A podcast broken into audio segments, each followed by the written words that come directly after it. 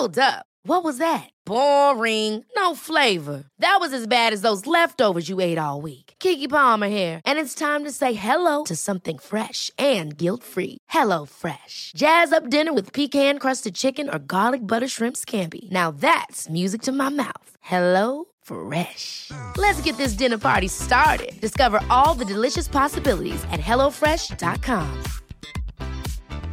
Quality sleep is essential. That's why the Sleep Number Smart Bed is designed for your ever evolving sleep needs. Need a bed that's firmer or softer on either side? Helps you sleep at a comfortable temperature? Sleep Number Smart Beds let you individualize your comfort so you sleep better together. JD Power ranks Sleep Number number 1 in customer satisfaction with mattresses purchased in-store. And now, save 50% on the Sleep Number limited edition Smart Bed for a limited time. For JD Power 2023 award information, visit jdpower.com/awards. Only at a Sleep Number store or sleepnumber.com.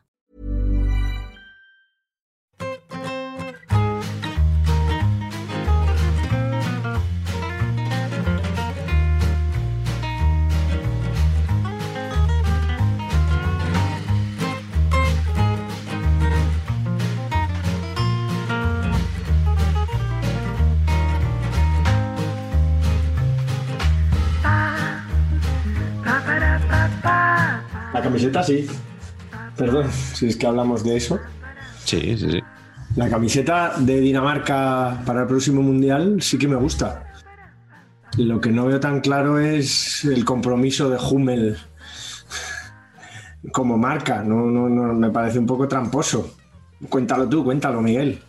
Sí, pues que han hecho una camiseta para Dinamarca, como es tradicional, ¿no? Hummel, que es el equipador histórico de, de la selección de la dinamita, ¿cómo era? ¿La dinamita danesa o, o la dinamita roja? Y resulta que como protesta por, bueno, por todo lo que sabemos de Qatar y por las condiciones en las que han trabajado los obreros que levantaron los estadios, que han muerto a centenares, resulta que han prescindido de ribetes, adornos, de todo lo que no sea el rojo de la camiseta. Y me ha parecido leerle a Patch que le gustaba en Twitter. Y tú, Carleto, me parece que no tanto, ¿no? Pues eso, eh, la camiseta sí me gusta, porque Hummel también me gusta mucho como Apache, pero, pero yo no entiendo el sentido de darse el pisto de decir que nuestro compromiso contra Qatar y tal, pues si tienes compromiso contra Qatar, no le diseñes la camiseta a Dinamarca y ya está, por mucho que respetes a Dinamarca. Están los principios, ¿no? No hagas una camiseta que vas a vender más porque es la camiseta del compromiso contra Qatar, ¿no? Me parece que es hacer un poco de, ¿no? de aprovechar eh, que, que, vas de comprometido para vender más. Bueno, pero en, en, esto podríamos hacer un especial. ¿Cuántas causas que son muy nobles no son utilizadas por mucha gente que, que lo que quiere es hacerse autopromoción y vender más? O sea, esto también lo podríamos hablar un día. ¿eh? Sí, incluso cualquier caridad que, que, que comuniques, ¿no? Puede tener Claro. ese, ese, ese fin. Pero esto es como muy obvio, o sea, ni siquiera. ¿no? Sí, es, es que me gustaría hacer el boicot, pero no me atrevo a hacerlo. Y No, no solo no me atrevo, es que hago bien. una camiseta para que la compres y Mm. no sé si a lo mejor luego por detrás todo el dinero que recauden lo estarán dando al. No lo sé. al, a la señor, oposición. al señor Hummel, que, que no es el del Dortmund precisamente. No es match. No es Mats. Pero no sé, pero la camiseta es muy chula, claro. Está el logo, pero está co- como. No, no se, no se va a ver, ¿no? No se va a ver desde lejos. Está como en relieve, ¿no? Nada más. Pacheco, ¿a ti qué te parece esto? Bueno, yo es que aquí estoy. Yo he, puesto, yo he puesto en Twitter que me gustaba porque me gusta, pero es porque tengo un problema, que es que de repente ya solo pienso en fútbol y básquet. O sea, mi Twitter es fútbol y básquet. Y no pienso en, en, en comunicación, que también debería. Eh, y de hecho, me ha contestado Rafa Gil, un creativo acojonantemente bueno, de hostia, Patch, no estoy seguro. Y luego Adrián Mediavilla, que es otro plan, el cojonudo y que es muy del Racing, también ha dicho que qué cojones estoy diciendo, Eh, de manera muy educada, porque claro, no me dicen la verdad de lo que piensan. Y yo, honestamente, he puesto, he puesto maravilla porque la camiseta me ha flipado. O sea, yo he visto una camiseta monocromo. O sea, ya ni, ya ni siquiera el escudo, o sea, todo monocromo. Y he dicho, hostia, qué gloria. Estoy harto de, de, de, tonterías en las camisetas. Qué maravilla. Y he, puesto inmediatamente maravilla de esta viene para Campacheco, pero al 200%. Ahora, luego, cuando he leído la noticia del por qué lo me ha parecido otra, otra subnormalidad más de, de, de, las marcas metiéndose donde no les llaman y de una manera absolutamente, eh, para mi gusto, deleznable. Porque, en serio, haz algo. O sea, si de verdad quieres hacer algo, hazlo. Hazlo en serio. Eh, di que Hummel no viste a ninguna, a ninguna selección que vaya al Mundial este. Fantástico, ya estás haciendo algo. Di que está peor. Di que lo que pase con esta camiseta es que vamos a hacer, vamos a construir no sé cuántos refugios para no sé quién, para la, las minorías que están siendo maltratadas, lo que, lo que queráis. Que eso es de marketing feo también, pero coño, tiene un algo. Esto no, esto es, voy a hacerlo, voy a ponerme así y luego voy a, voy, voy a, estar así muy cabreado durante todo el partido para que se note que no quiero estar, para que se note que no quiero estar aquí en Qatar. Vamos, no me jodas. O sea, me, me parece un desastre. Pero ahora, ¿qué ha pasado? Que me he dejado Bloom por el camisetón. Y si yo he visto camisetón y he dicho, hostia, cómo mola. Eh, eso es todo lo que me ha pasado. Ha sido la confusión entre mi yo futbolero y mi yo publicitario. ¿Has encargado ya camisetas, una para cuarteles de verano y otra para cuarteles de invierno? Hombre, evidentemente, esto estoy. Me he pillado esto en la capital, pero a la que vuelva a la ciudad condal, eh, el encuentro con Pacheco Junior tratará de dos cosas. ¿Qué camiseta de Dinamarca quieres? ¿De quién? Y segunda, ¿qué segunda equipación del combinado nacional deseas? ¿Eh? O sea, yo vamos, no tengo ninguna duda. Que ese esquijama sí. en, en, tres mundiales va a valer 5.000 euros en eBay. Entonces, hay que hacerse ya con el esquijama, por si acaso. Sí, preguntamos a, a, la comunidad la semana pasada qué les parece la segunda equipación de España para Qatar 2022 y oscilaba todo entre vergonzosa y ETA directamente. O sea, decían que el Tribunal de la Haya estaba ya en ello. Eh, Carleto, ¿a ti qué te parece? Eh, a mí no me gusta nada. Habláis de, la, de esa azul como... Sí. Con, la, con, el logo de la Lotería Nacional, que ni siquiera es reconocible. Porque sí. si fuera reconocible, para mí son puntos a favor. Claro. No, es como si le hubieran pegado balonazos ahí, ¿no? Con, de barro. Sí, no sé. Es verdad. Pero o, o, o, lo de siempre, se, se, me pasó Darío Urzay, no me pasa más. O sea, en cuanto veo una cosa de estas, para casa, por si acaso. En eso, en eso tienes razón, la verdad. Bien, pero de, todas formas, Patch, yo creo que ya llevamos con este canal el tiempo suficiente como para que tú ya te consideres un comunicador. Entonces, esa visión que dices de fútbol, baloncesto, tienes que abrir un poco más la mente porque tú ahora ya estás en el mundo de la comunicación. Ya eh, es algo que probablemente no has buscado, pero que es así. O sea, tú ya eres un referente y no puedes decir maravilla simplemente porque te veas deslumbrado por un diseño.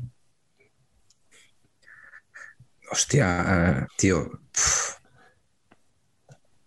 Pero yo entonces, ¿qué sería? Podríamos decir, soy el nuevo Pipi Estrada, o sea, de esto de que no tienes título y de repente, ¿no? Eh, ¿no? Estás ahí porque le caes bien a alguien, en este caso os caigo bien a vosotros, me habéis metido aquí y entonces ya soy comunicador o cómo va esto, porque no estoy entendiendo. Claro, en el caso de Pipi fue la discoteca Piñas, ¿no? Lo que le abrió el camino profesional y en tu caso, pues es saber y empatar.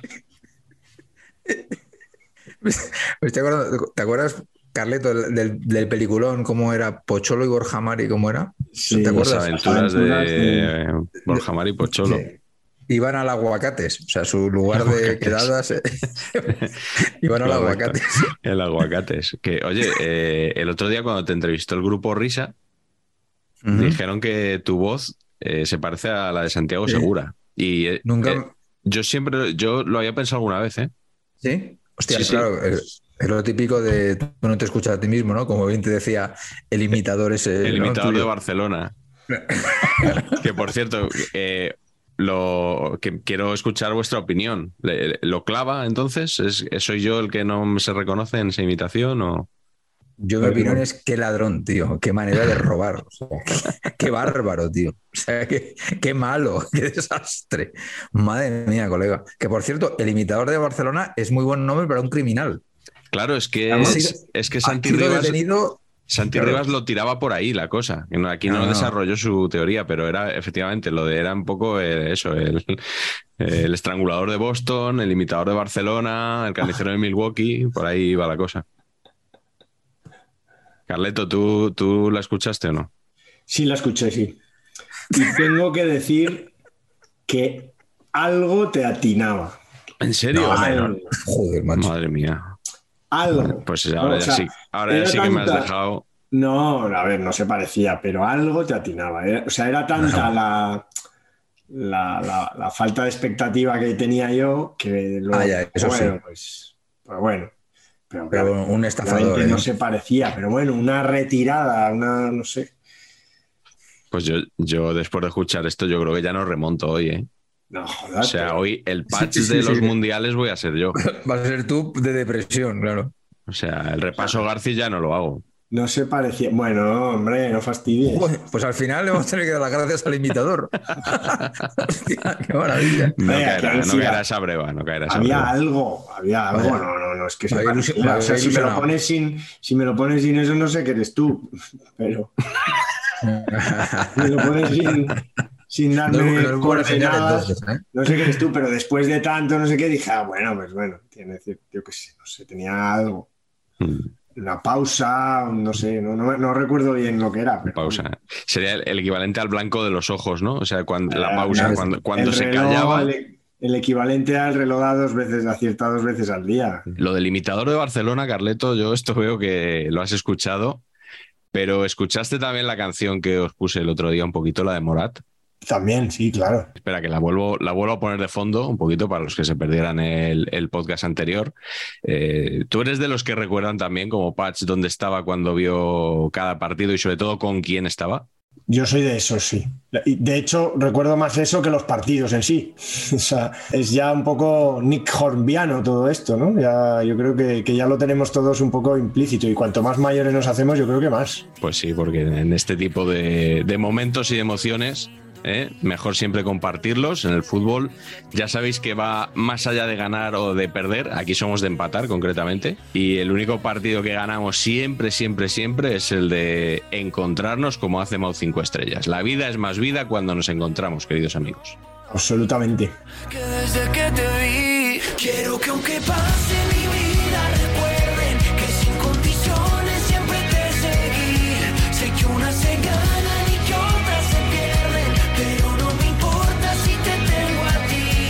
Y yo ahora que comparto con mis hijos, no las cervezas, sino los partidos, Consumo responsable. las cervezas me las tomo yo. Pero absolutamente. Estoy en. Estoy empezando, de hecho la cerveza yo creo que me está empezando a hacer recordar más los partidos y menos, y menos las tonterías de alrededor. Pero bueno. Bueno, ya podemos ir con el repaso. De todas se- formas, si no quieres hacerlo de Arci, hoy he, he puesto un libro de don José Luis, Sí. porque me enteré el otro día, yendo a su programa, que vuelve, eh, creo que o está volviendo, eh, que saca libro de fútbol don José Luis. Sí. Eh, ¿Ah, sí? Creo que lo comentaste en el programa anterior, ¿no? Ah, Una recopilación de sus artículos de fútbol. pues sí, pues, pues borra esto. Nada, nada, seguimos. Eh, tú tienes un libro de Garci y yo tengo el libro de Eduardo Galeano, mítico, El fútbol a- sol y sombra, que hace un repaso Garci. También nos lo recordaron el otro día, efectivamente, siempre cuando, cuando empieza a hablar de un mundial, hace un repaso parecido y yo recuerdo la frase esta que, que decía algo así como eh, fuentes bien informadas de Miami aseguran que el régimen de Fidel Castro está a punto de desplomarse. Y esto lo repiten desde los mundiales más remotos hasta el último en el que se habla de este libro, que yo creo que era Estados Unidos 94, luego hubo re- reediciones y ahí lo siguió diciendo hasta que, bueno, por fin Fidel Castro se- eh, derrumbó, pero no se derrumbó el régimen, se derrumbó el nombre porque, porque ya murió de viejo. Eh, la claro. Claro, pues eh, Fidel Castro está presente hoy en nuestro repaso Garci para, para que lo veáis, porque en 1998 el Papa Juan Pablo II visita Cuba, que yo recuerdo que en la facultad nos, eh, nos dijeron que teníamos que ver eh, esto, que lo, lo televisaban, ¿no? Porque era algo histórico, que, bueno, un papa que había sido tan beligerante contra el comunismo, que visitara Cuba. Y yo dije, "Pf, no me puedo creer que, que me tenga que tragar esto. O sea, y, y- y lo vi y todavía no sé para qué, para qué lo vi. Pero ¿qué viste? Porque, pues eso, pues ver, había- el- con ver sí. el resumen de la noticia. No, había que verlo en directo porque tenías que ver el protocolo, cómo escenificaban, no sé qué tal. Bueno, una bacala tremenda. Eh, pero bueno, los profesores de universidad que se quieren hacer lo- los listos y, y recomiendan estas cosas siempre. Eh, cosas más interesantes, Patch, sin duda, este año Cuéntanos. 1998 sale a, luz- a la luz el escándalo Lewinsky, como se llama en España. Eh, creo que se pronuncia Lewinsky. Ya sabes, la becaria de la Casa Blanca que mantuvo una relación que el presidente Clinton definió como inapropiada o inadecuada, una cosa así. Y casualmente, un tiempo después, Estados Unidos bombardea Sudán con misiles Tomahawk, que puede que estuviera un poco relacionado porque era cuando había que desviar un poco la atención sobre ese asunto. En Belfast, en Irlanda del Norte, se firman los acuerdos de Viernes Santo. En Venezuela, Hugo Chávez gana por primera vez las elecciones presidenciales. Y en Alemania es elegido canciller en lugar de Helmut Kohl, Gerhard Schröder, que no sé si es familia de Denis. Eh, ¿Sabemos algo? Hombre, físicamente son muy parecidos. Es que son dos gotas de agua, sí. que ahí tiene que haber algo, sí. Parecido. En Londres la policía detiene a Augusto Pinochet en un sitio que tiene un nombre ciertamente bello, Menlo Park, California. Dos claro. universitarios de Stanford, Larry Page y Sergey Brin, fundan una empresa llamada Google, que algunos siguen llamando el buscador Google. Eh, como si fuera una cosita así de, o sea, no fuera un, el mayor imperio jamás visto, el buscador. Pero bueno, queda un poco viejo ya lo del buscador. Y este mismo año también, siguiendo con los ordenadores, Microsoft eh, crea, desarrolla y lanza Windows 98. Qué, qué casualidad, ¿no? Que, que se inventen un sistema operativo que es Windows 98 y salga a la venta. Caiga, ¿no? Cojones, Claro, sí. el año 90. Se nota que Bill Gates, ¿no? Es una persona realmente espabilada. Y En- qué homenaje a la, a la pérdida de las colonias españolas. Claro, los 100 años de la pérdida de, de Cuba y Filipinas, ¿no? ¿Es ¿Salvador de Madariaga o Salvador de Maradiaga? Madariaga. Madariaga. Maradiaga era el, el que. Eh, El de Honduras. El de Honduras, eso es. El, el primitivo. En, en España tiene lugar el, el desastre medioambiental de las minas de Aznalcóllar, en la provincia de Sevilla. José Saramago obtiene el premio Nobel de Literatura. Eh, yo de Saramago, la verdad que lo que he leído me gustó ensayo sobre la ceguera y el resto, Una bonita plum, película, Blindness. poquito plumbeo, eh, me pareció. De Saramago, lo- lo- a mí El siempre resto. me, siempre me gustó que, bueno, que Javi Gullón adaptó una de sus novelas en Enemy, que también es una espléndida película, que aunque yo creo que lo cambió todo, nuestro amigo Javi Gullón, guionista en Hollywood, y, y a mí me gustó siempre que empezó a escribir como muy mayor. hmm, Y es una de esas cosas que dices, bueno, quizá algún día, ¿verdad? un poco el, el Viernes Ris de la literatura, ¿no? Más, más, o sea, yo creo que empezó con cuarenta y tantos años, ¿eh? A escribir seriamente. O sea que est- estamos, tú y yo por lo menos estamos a tiempo de ganar el Nobel. Yo ya casi no. Tú casi no, te queda poco patch, tú del planeta como mucho o algo así. Además, el, el- en el planeta, el planeta, si el se junta con dos señores, se pone el nombre de señora. no, el, el planeta, digo yo que la Mira. causa, la causa perica tendrá ahí podrá No mover sus hilos, ¿no? Pues seguramente ya lo vi ahí. Eh, pero claro, yo, yo, como sabéis que no sé escribir libros solo, claro, tendría que buscarme un partner Claro. para, para digo, cometer nosotros, esto. nosotros tres y un nombre de señora mayor. Estoy pensando en quién, con quién lo escribiría. Con vosotros no. Necesito a alguien. Estoy pensando- ¿Y por qué no le invitas a la huerta ya que escriba? Bueno, pues si no sabe dibujar, ¿cómo va a escribir? Es más fácil escribir que dibujar. También. Ahí lo dejo. Ahí lo Bueno, dejo. bueno, hablando, hablando de libros, fallece en 1998 Akira Kurosawa, cuya gran aportación a la cultura fue dar nombre al libro de, de Javier Ocaña, de Blancanieves a Kurosawa, que estuvo aquí con nosotros. Eh, muere también Frank Sinatra, la voz, a los 82 años.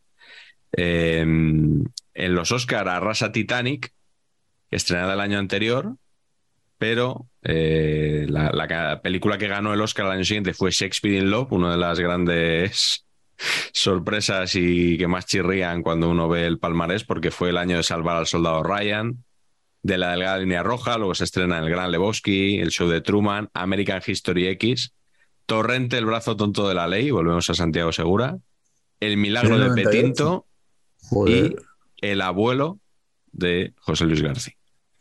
Se celebran los Juegos Olímpicos de Invierno en Nagano, en Japón. El Athletic cumple 100 años desde su creación. El Athletic Club también, 100 años. El Con Real Madrid, logo- ese logo del muñe- muñeco, ¿no? Un muñeco metiendo gol así. el Real Madrid gana su séptima Copa de Europa, 32 años después de la anterior. Mika Hakkinen gana el Mundial de Fórmula 1. Abraham Olano, el denostado Abraham Olano, se convierte en el primer ciclista en proclamarse campeón del mundo en ruta y en contrarreloj. Ruta había ganado tres años antes. En Roland Garros, Carlos Moyá gana la final a Alex Corretja y Arancha Sánchez Vicario a Mónica Seles. En 94 se me olvidó decir que ganó Conchita Martínez Wimbledon, eh, que habíamos mencionado a Arancha y, y se nos quedó ahí Conchita. Y por supuesto, tenido, habrás tenido avalanchas de comentarios diciéndote cómo era pues, posible que hubo, funcionara. hubo- hubo un comentario y ya sabes Hubo. que aquí se escucha a, a la comunidad. Se escucha demasiado a la Se comunidad. escucha demasiado, puede ser, pero se, se escucha. Y recomendamos siempre a todos nuestros espectadores, de los que nos siguen en YouTube, que es como hay que seguir, que por favor se lean los comentarios de cada vídeo, porque la verdad que enriquecen mucho lo que contamos aquí, a veces matizan, a veces amplían, algún recuerdo que se nos pasa, siempre hay alguien que lo pone. Así que leos los comentarios, además de darle al like y suscribirse al canal, por supuesto, y de hacer la correspondiente aportación económica. Y por supuesto, en 1998 tiene lugar la decimosexta edición de la Copa del Mundo de la FIFA, cuyo presidente Joao Avalanche abandona después de muchos años eh, y deja la institución en manos de Joseph Blatter. Y no sé, Carleto, qué mundial eh, recuerdas tú. Yo recuerdo que a mí Francia 98 en el momento me gustó bastante. Me gustó bastante. Yo recuerdo un mundial soleado. No sé por qué. Siempre son soleados, ¿no? O siempre han sido. Bueno, este que viene también promete serlo en ese país. Este caluroso seguro va a ser. seguro. Pero sí recuerdo un mundial bastante soleado y, y lo que sí recuerdo es que estaba en la, en la uni en Pamplona. Eh, con lo cual fueron días bastante, bastante felices y vi bastantes partidos en pisos de estudiantes con gente a la que quiero mucho, así que tengo un buen recuerdo. Y quizá por eso mismo eh, se me fue descafeinando conforme pasaron las...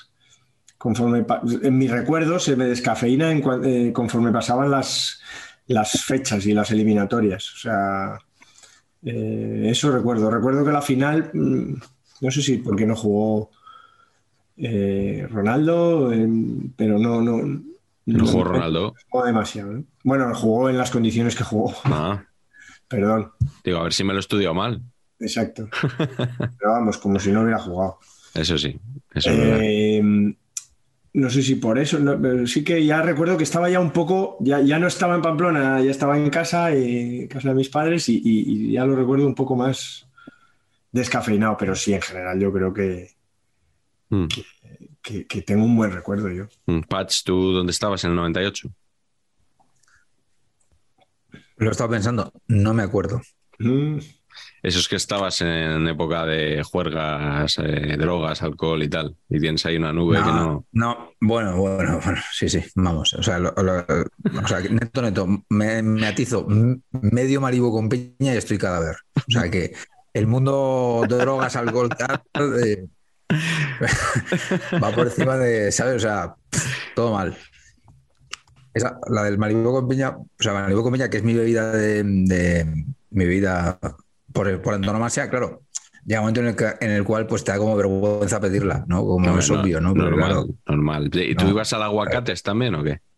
Pues mm, posiblemente podría haber ahí lúcido el, ma- el Malibu con piña, pero más allá de eso, de que me daba vergüenza eh, pedirlo, ya llegó un momento, hubo un momento en el cual ya paré absolutamente de pedir Malibu con piña en lugares públicos.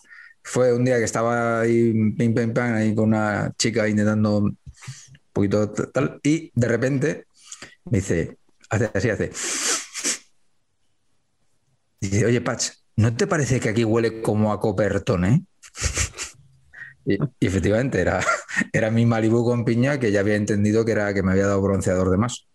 Entonces decidí que, claro, si, si lo que yo bebía olía a bronceador, pues que así no se iba, no se a ninguna parte y, y paré un poco la ingestión de ese brebaje, que por otro lado me encanta. De todas formas, todo como marcas viejunas, ¿no? Malibu, Copertone. Sí, Copertone, sí. claro no. Porque yo tengo una edad. A ver, Falta solo el, cosas son- pipe- el Pipermint. Correcto, correcto. correcto. Un, po- un poquito de cinar, tal vez, también. Nada, Eso era de alcachofas, ¿no? El licor de alcachofa, tío. Eso, había una botella en mi casa, tío, y, y esa botella nunca bajó el nivel. O sea, nadie tomó jamás eso. Pero estaba la botella de cinar en mi casa, me acuerdo perfectamente. En vuestra casa hay también una botella de licor de kiwi de hace 20 años que nadie ha abierto. No, pero, no, pero podría ser. No, Muy yo, buena tengo esa. un- yo tengo una que durante dos o tres años eh, se, se empeñaban en mandarme los de Jameson, que patrocinaban hace ya muchos años el- las primeras ediciones del No Todo Film Fest, que, que- y era como un obsequio, porque yo que yo colaboraba, veía, eh, hacía como de selec- selección de cortos y tal, la primera criba. Y entonces me- me- Jameson eh, se gastaba la pasta y te- te- me regalaba una botella que ponía Mara Johnson. O sea, la gracia era, era esa. Y como tres botellas Y de luego decimos de Hummel. de Mara Johnson.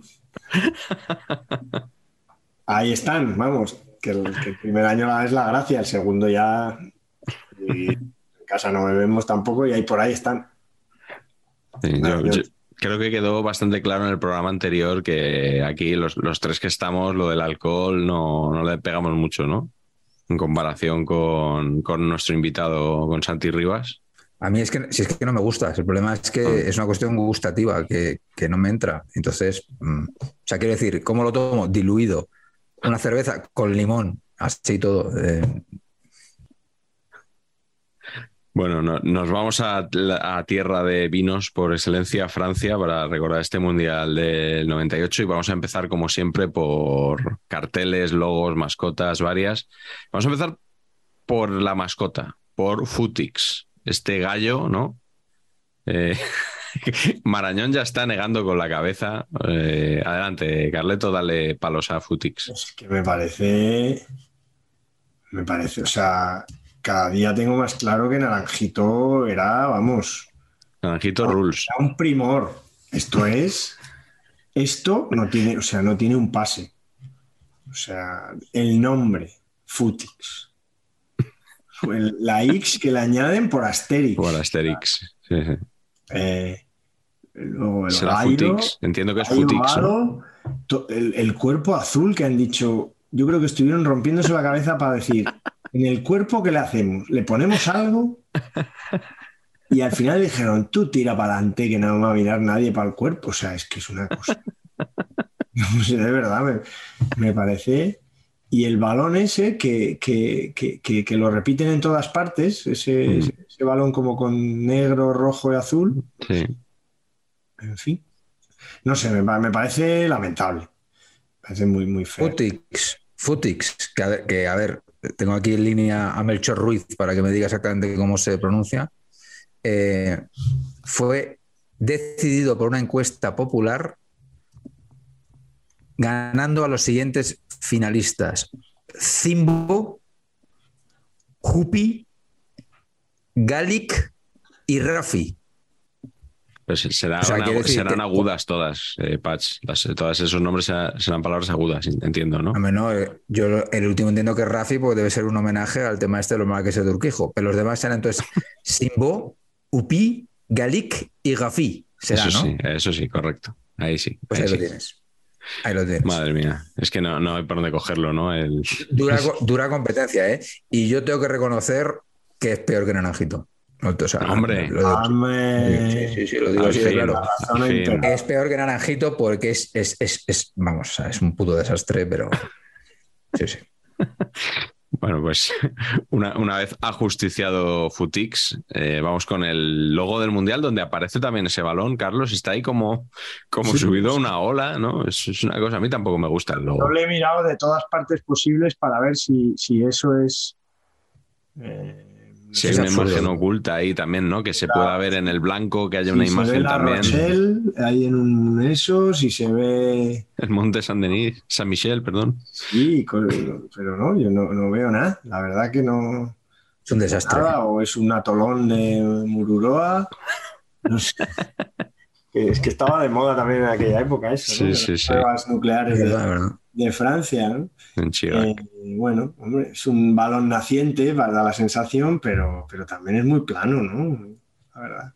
Sí, sí, sí, es realmente, realmente flojo. Y ya para rematar, o sea, realmente Francia es, es un, un país admirable por su gran producción cultural, pero el cartel ya es el, remate, ¿no? De, o sea, es que es como si hubieran cogido a un niño y le hubieran dicho, hace el, de Italia 90, eh, un poco cambia el Coliseum y, dale colorín, porque está el campo ahí como encajonado en la mitad y mucho colorín alrededor y lo de arriba solo le falta el Comic Sans, como dice Patch, ¿no? Se parece bastante. Es un poquito, sí.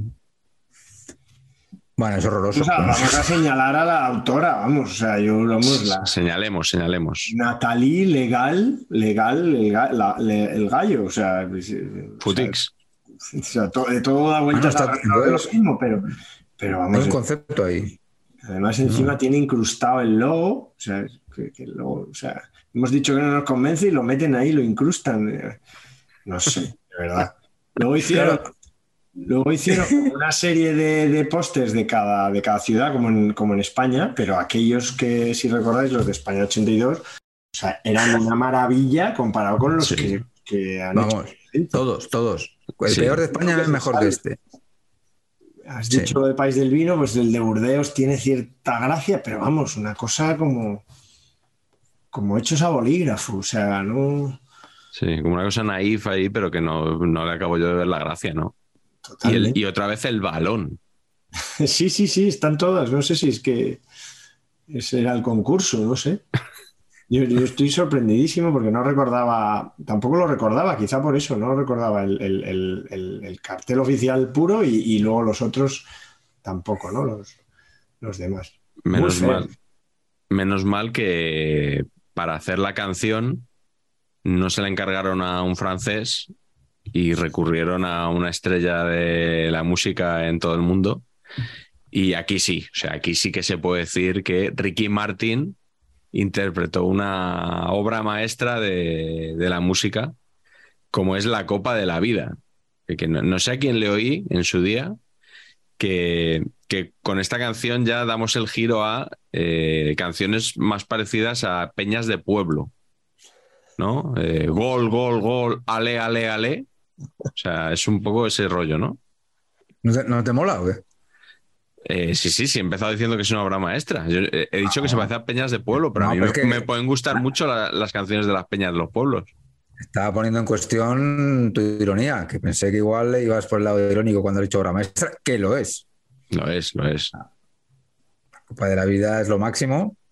No, es lo máximo, no, lo máximo es Waka Waka, ¿no? Pero este es segunda. no, este mazo, este mazo, este mazo. Vale, vale, bueno, pues eh, nada, que es el primer torneo con 32 selecciones eh, ocho grupos de Que se- cuatro. Se nos hacen pocas, ¿no? O sea, yo creo que hasta que no sean 128, por ejemplo, Están no, en ello. Me Están en ello. poco, ¿no? Eh, están Ah. en ello ya. eh, lo- dentro de poco. El Mundial ese de 2030 que queremos organizar, seguro que ya tenemos las 128 selecciones. Yo debo decir que en su día me parecían demasiadas, cuando hubo 32.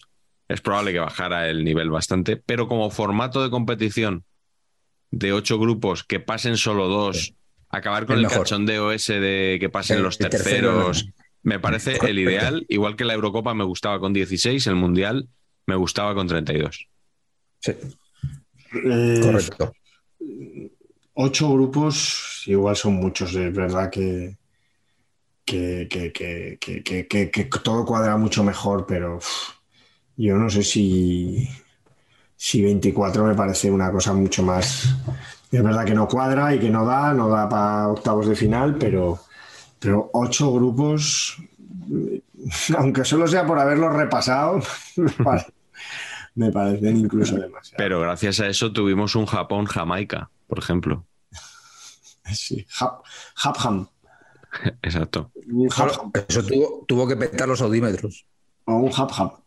Pero, eh, y ojo que, que amenazan con 48, ¿no? Selecciones. Sí, sí, por eso lo digo, que, que están en ello ya para 2026. Claro.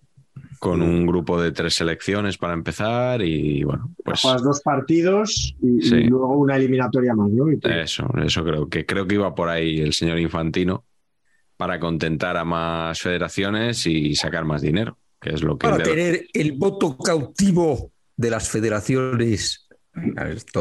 Porque han venido a servirse y no a servir. A mí lo que me gustó es que, que- que Francia le ganó a, a- a Marruecos, ¿no? Que iba a haber un mundial, la posibilidad de un mundial en Marruecos en Ah, sí. 1998 Sí, sí, Es como, sí, sí, es como súper avanzado, ¿no? Sí, sí. me da, vamos.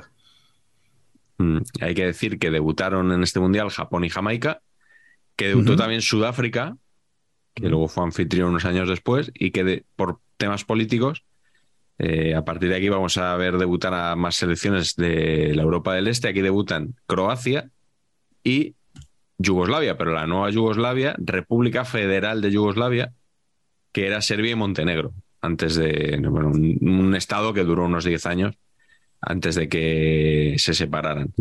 Y hay que decir que eh, es el último mundial que han jugado hasta la fecha Escocia y Austria. Hostia. Han pasado ya 24 años desde entonces, no, no los hemos vuelto a ver.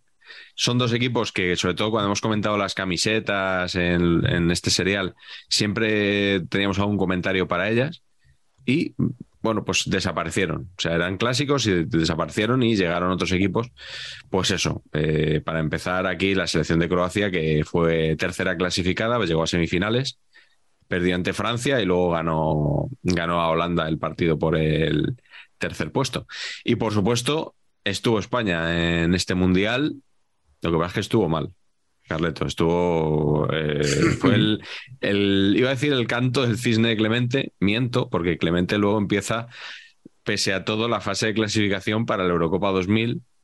Y ahí ya después de perder en Chipre, es cuando eh, bueno, lo destituyen o dimite él, lo vendieron ahí como si nadie hubiera tomado la decisión. Pero bueno, la, la tumba de Clemente fue este mundial en el que no pasamos la primera fase.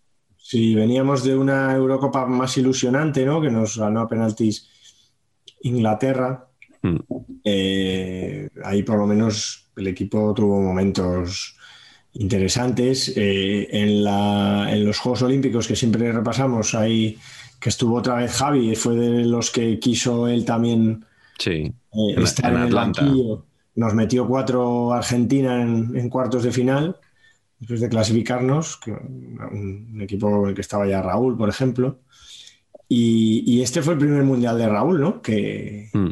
que, que- que era un poco el, el líder del ataque. Eh, y la verdad es que la cagamos el día de Nigeria. Fue un partido que yo creo que no merecimos perder, ¿eh? Que- que- Mm. es verdad que se le ha culpado mucho a Zubizarreta del error, pero es verdad Ah, que no, no, no, no, no, no. De verdad. hombre, ya En está absoluto. el antizubi. ¿Qué va, qué va? ¿Qué va? Estuvo gato, gato, pantera. Y, y- y el partido clave fue el de Paraguay, ¿no? Que, Sí. Que nos la hicieron, nos la jugaron bien, estuvieron a punto de jugarla también en 2010, pero ahí Paraguay que con dos empates y, la y una victoria contra, contra... ¿A quién le ganó Paraguay? Le ganó a Nigeria, esa fue un poco la, Mm. la clave, ¿no? Que empató con Bulgaria y con España. Y, y al ganarle a Nigeria, pues tenía ya cinco puntitos. Y nosotros Sí. de nada sirvió meterle seis a Bulgaria en un partido así como tristón. Porque la Bulgaria que había descollado en el 94, ya en la Euro 96, ya se veía que no furulaba y en este mundial ya estaba muy de capa caída. ¿no? Y, le metimos seis, podíamos haberle metido 20, quedaba igual que, que no estábamos clasificados. Bueno, era una selección que, bueno, yo creo que, que si hubiéramos puntuado con Nigeria, pues a lo mejor luego nos hubiera dado para llegar a cuartos y tal, pero tampoco mucho más realmente. Yo creo que los buenos equipos, los buenos equipos que luego iremos viendo eran superiores a, a esta España. Yo creo que más que nada porque las estrellas eran mejores y como colectivo no teníamos el orden que... Este equipo ya no tenía el orden del 94 ni de la Euro siquiera. Faltaban centrales en el medio campo, ¿verdad, Pach? Absolutamente. Y eso que llevó a Iván Campo. Iba en campo lateral, ¿no? Iván Campo era un jugadorazo. Aquí nos reímos de lo que queráis, pero un jugadorazo.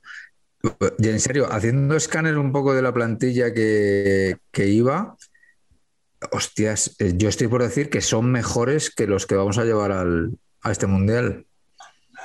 Bueno, puede ser, ¿eh? Puede ser.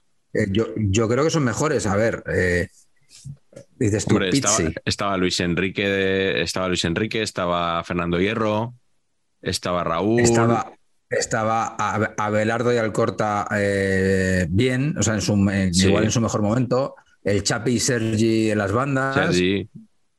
Eh, no sé, o sea, Mm. mm, vale, vale, no había, no había gran profundidad de banquillo. Uno contra Pero, uno joder, no no se sé. iba nadie de nadie en este equipo. ¿eh? Bueno, eso es verdad, eso es verdad. Es verdad que poquito desborde. Mm. Bueno, estaba el del Coliseum, que ese desbordaba algo, pero. Bueno, sí, es curioso, no me acordaba yo. Alfonso y Raúl juntos, era como un poco. Mm, Y Kiko, ¿no? mm. Y el Moro. Era un equipo. Era un equipo De categoría, Moro. Le decía Kiko a, a Morientes. Y yo, un tema, un tema que creo que es clave y que creo que con esto los viewers que inviertan su tiempo en este programa ya quedarán Y satisfechos. dinero. ¿Ustedes piensan que, que esta opinión que tenemos ahora, un poquito más regulera quizás de, de Pizzi, viene dada por sus cualidades futbolísticas o por el traje aquel que se puso? Entonces, el traje aquel que se puso ha contaminado todo el fútbol. Absolutamente. Es el traje, ¿no? Viene Bueno, esa no era tan malo, es el traje. Como una losa. Ese es el tema. Sí, sí. Como una losa cae y ya lo, lo, lo impregna todo. Acaba con una carrera deportiva, tío, es acojonante. Traje de Sí, sí. Mestalla. Estaba también en la selección eh, Patch Albert Celades. Me, me encantaría Correcto. conocer tu opinión sobre Celades. Pues chico, me ha flipado que estuviera, la verdad no me acordaba ¿No y te no lo entiendo. No, no me acordaba y no lo entiendo. Yo creo que es después de un gran año con Bangal, No jugando sé. de, de director de- del Barça. Joder, chico, no, o sea, no, no recuerdo tampoco esa etapa.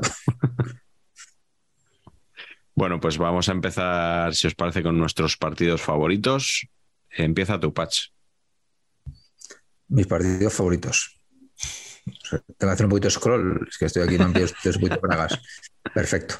Pues mi partido favorito, número uno, bueno, a ver, primero es que yo me gusta ir por derecho, ¿no? En mi nueva faceta, como bien dice Miguel Gutiérrez de comunicador, y visto que cuando me he especializado en otros mundiales en análisis técnico, tampoco me han llamado para la tertulia de- del primer palo, he decidido que ahora voy a ir más a las cosas colaterales, o sea, no elegir un gran partido, sino un poquito lo que hay rodeando para Mm. que vean que igual si ya tienen cogido el mainstream por otros tertulianos, me pueden meter a mí para meter la nota de color, ¿no? Ujú. Bien, ¿Qué te sea, parece la estrategia? me parece Bien, ¿no? inteligente porque Claro, no había forma de abrirse paso de otra manera. Claro, voy por el otro lado. Y entonces he elegido un, un partidazo como fue Jamaica 1, Croacia 3. Eh, quiero decir que tú piensas en el Mundial de Francia 98 y piensas inmediatamente, te viene a la mente Jamaica 1, Croacia 3, como es lógico. ¿no? Claro. Y bueno, más allá de que de- igual mm, no, no tendría por qué explicarme más, pero me voy a explicar. Eh, básicamente es porque aquí hay un momento dado en el cual hacen ahí como, hay como una falta, un libre indirecto en una esquina, ¿no? Y entonces eh, se la pasan a, a, a Prosinecki, que ídolo total, ¿no? Don Robert de esta casa, yo creo, ¿no? Por O supuesto. sea, sí, sí, sí. ¿no? Y estuvo Robert. muy bien, ¿eh? Sí, sí, sí, es que era un jugadorazo. Y entonces Don Robert hace el clásico denominado por los comentaristas centro chut, que evidentemente es un centro, ¿no? O sea, tú dices, centro chut, no, ha centrado, le ha ido mal. Y entonces el balón se envenena. Yo- yo estoy dejando aquí todo lo que tengo de, ¿sabes? De No, lugares bien. comunes para ver si... Bien, el balón se envenena y ¡uh!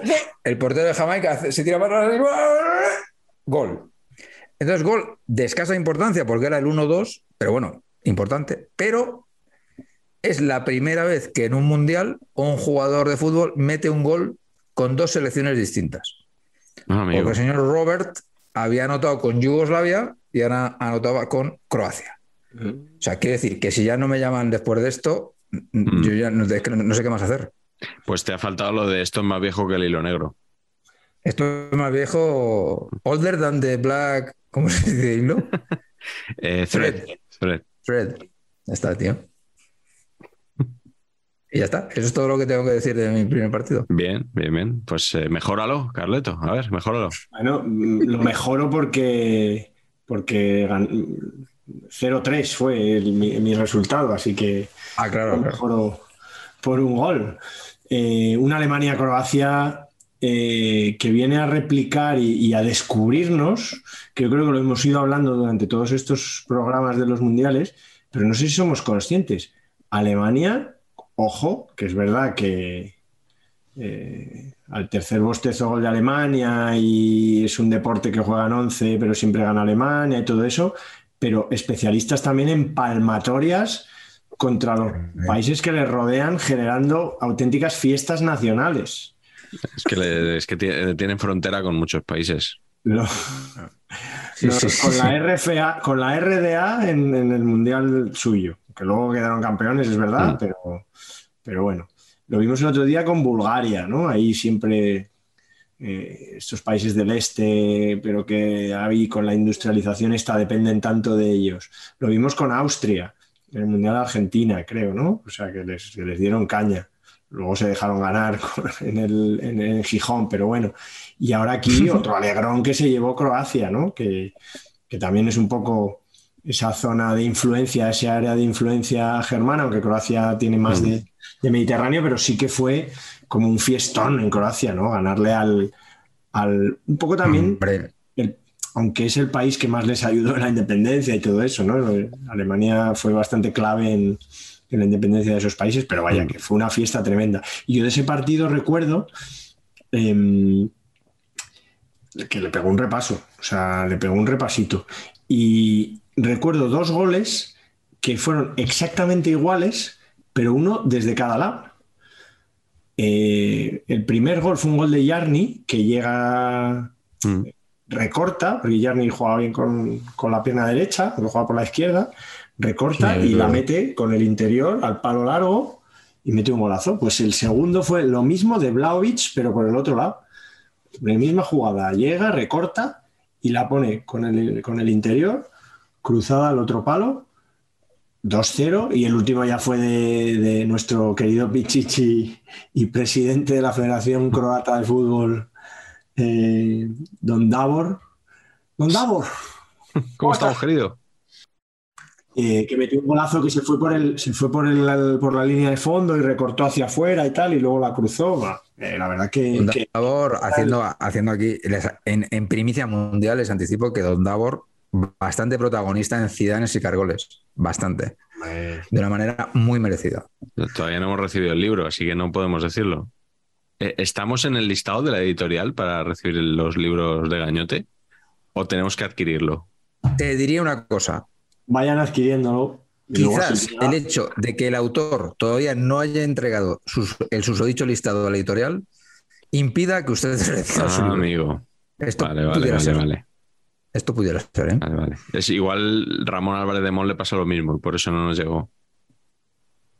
Eso es muy posible, eso es muy posible. Es posible, sí, sí. No, Estaba pues, eh, pensando que Prosineski nació en Alemania. Sí, Y como hablábamos del vínculo, hay mucha inmigración además en Es cierto. eh, croata en, razón. en Alemania. Sí, sí. Eh, Y sí, sí. Y bueno, jugador, jugador histórico del que hemos hablado muchas veces en Saber Empatar y yo creo que seguiremos hablando seguro. Eh, mi partido, mi primer partido es el Brasil 3, Dinamarca 2 de cuartos de final. Volvemos a Dinamarca, a, a Hummel. Eh, ¿Por qué he elegido este partido? Bueno, primero porque tuvo muchos goles, tuvo muchas alternativas, fue un partido que recuerdo muy bonito de ver. Se adelanta Dinamarca nada más empezar, luego Brasil se pone por delante, empata Dinamarca y marca Rivaldo un golazo tremendo, que ya es el 3-2. Y Rivaldo, de hecho, marca dos goles este partido, Ronaldo da dos pases de gol, marca Bebeto también, pero sobre todo porque fue el último partido de Michael Laudrup eh, con la selección y creo que de toda su carrera, porque él se retira ya ese año 98. Eh, había, después del Real Madrid, había jugado en el Vissel Kobe y, se retira en el Ajax. Mm. Y bueno, pues eh, Laudrup, que tenía que haber estado en algún Masters of Naming, porque desde luego tiene un nombre que es, es sinónimo de, de futbolista fino. Además, eh, había otro Laudrup que era Brian, su hermano, que es el que marca el primer gol este día. Y dices Laudrup y evidentemente solo piensas en uno, ¿no? Si te dicen Brian, pues ya caes en que tenía un hermano que era muy bueno también. Pero claro, es que el otro era, era superior. Y, y bueno, pues se retiró este día. Y la verdad que llama bastante la atención que el mejor jugador de la historia de Dinamarca, ¿no? Yo creo que estamos todos de acuerdo, por lo menos de lo que hemos visto nosotros y de lo que tenemos constancia, no estuviera en el mayor triunfo del fútbol danés, que fue la Eurocopa 92, que él no la juega por discrepancias con el seleccionador, con Richard, Richard Moller Nielsen. Y van sin él ahí de invitados y tal, y bueno, es que eso es una de las cosas más increíbles que, que hemos visto nunca. Pero bueno, yo por, por recordar un poquito a, a Laudrup, esa finura, esos, esos pases, ¿no? Pues yo creo que, que había que recordar este partido, que por lo demás estuvo muy bien también. Luego yo creo que eh, hablando de los momentos recordaremos algún otro partido, ¿no? Yo creo que, que- que Brasil a veces no siempre siendo superior, pero fue protagonista de varios partidos muy, muy chulos. Mm, sí, sí. Venga, otro partido tuyo, Carleto. Pues yo recuerdo un partido, yo eh, justamente 98, ya os digo, estaba en Pamplona estudiando periodismo, ese verano eh, acabé, me fui unos días a Barcelona y luego yo hacía las prácticas de verano en, en la Nueva España, en el periódico La Nueva España, en, en la redacción de Luanco Luanco. ahí exactamente. Pero antes estuve unos días en Barcelona y me pilló el Francia-Italia, me pilló en Barcelona, que fue un el primer yo creo que fue el primer partido de, de cuartos de final. Sí, me suena un sábado, sí, sí. Un partido. Abriendo los cuartos, algo así. Y eh, bueno, eh, invitaron a mi padre a comentar el partido en Teledeporte. Yo creo que este mundial todavía se daba en televisión española, si no me equivoco. Eso te iba a decir, que yo lo de teledeporte lo pongo un poco en duda, ¿eh? Bueno, es no que a lo sería la mejor- 2. A lo mejor no era el, el- el directo, a lo mejor lo comentamos en directo, pero era para una redifusión. vale. Me da esa sensación de que sí, que era teledeporte. En todo caso, eh, invitaron a mi padre a comentarlo y Moisés, Moisés Rodríguez, que ahora trabaja en televisión española, pero hizo siempre muchos deportes, ahora trabaja en el 24 horas, presentador eh, de la onda Patch. Sí. Con, con la men- Atra- atractivo, quieres decir. pero un tío muy majo y futbolero y, y Es perico, ¿no? es perico y un poco blanco también, Ya, ya lo veía yo un venir. poquito blanco. Eh, y nos invitó, él estaba entonces en Teledeporte y nos invitó a mi padre. Entonces yo, joder, pues como estaba estudiando periodismo, pues qué bien, ¿eh? Ir a, ir a, en este caso a San Cugat, a los estudios de televisión española de San Cugat, siempre, que en deporte siempre ha sido muy importantes para televisión española. Y nada, y fuimos allí y yo me quedé, digamos, detrás de las cámaras y tal, pero vi el partido. Y recuerdo, tengo una anécdota de este partido, porque me llevé una sensación un poco mm, rara.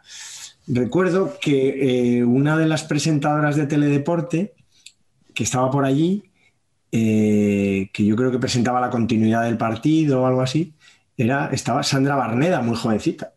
Eh, sería de mi edad en aquel momento, o sea, somos de, yo creo, de parecida y en aquel momento pues era muy joven y ya estaba trabajando allí. Y, siempre, no, no, me puedo olvidar, lo siento porque a lo mejor es, es una, una tontería, ¿no? Pero me dijo, nada, tú siéntate aquí en este tamburete. En catalán es verdad que taburete es tamburet, con M. Claro. Y, pero, o sea, se me, se me, ha quedado grabado, o sea, no, no, he podido evitar. Y fíjate que entonces esa chica no era conocida en absoluto, o sea, yo no la había visto jamás. Pero ya desde entonces me ha hecho gracia lo del tamburete. Eh, no, no, sé. No, no. Se me ha quedado, no, no es por señalar a la. Eh, joder, Sandra Barmeda ha tenido más éxito que cualquiera de nosotros. Eh, escritora, bueno, vende libros. Bueno, pues... Bueno, Pero- vende. no, no, Pero es un, buen, es un buen nombre para un grupo musical, a lo mejor tamburete. Sí. pero correcto. para- pero si fueran de Tam, tam, tamburete. o si fueran de, de Junts pel Sí, o Junts pel Cat.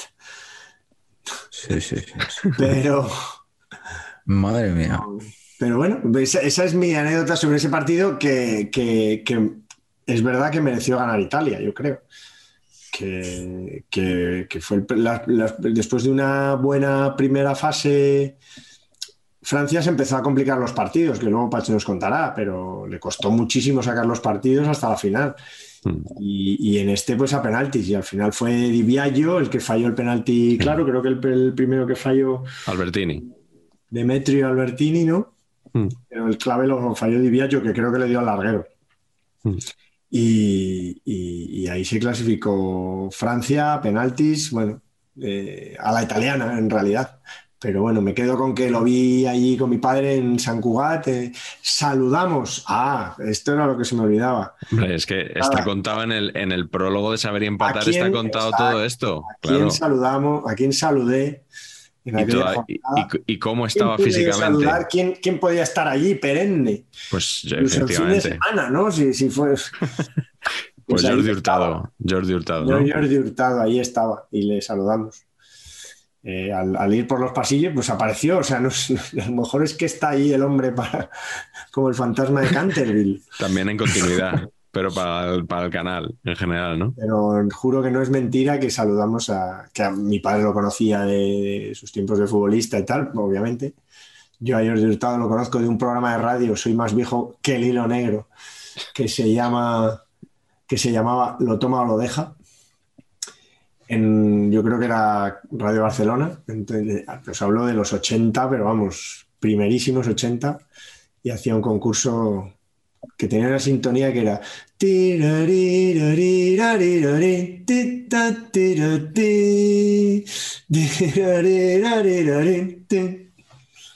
Espera, que, que es No, que no. YouTube igual nos capa esto por, por los derechos. Sí, pues claro, está tan bien reproducido que igual el robot de YouTube es verdad, es verdad. sí, sí, hay que puede, puede, puede detectarlo. Era como sin- una de esas sintonías como de programa deportivo de los años 70 Sí.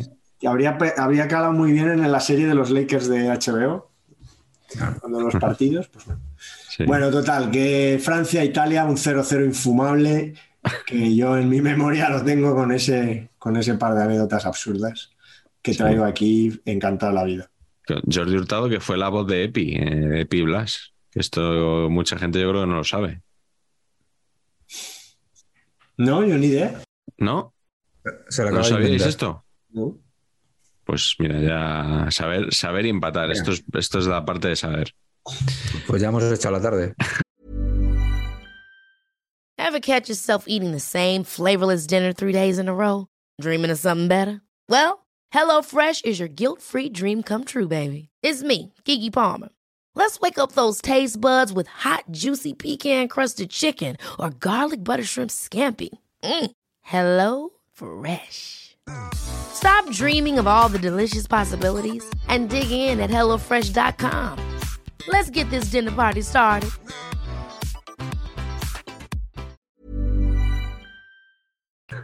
Patch, tu siguiente partido, venga.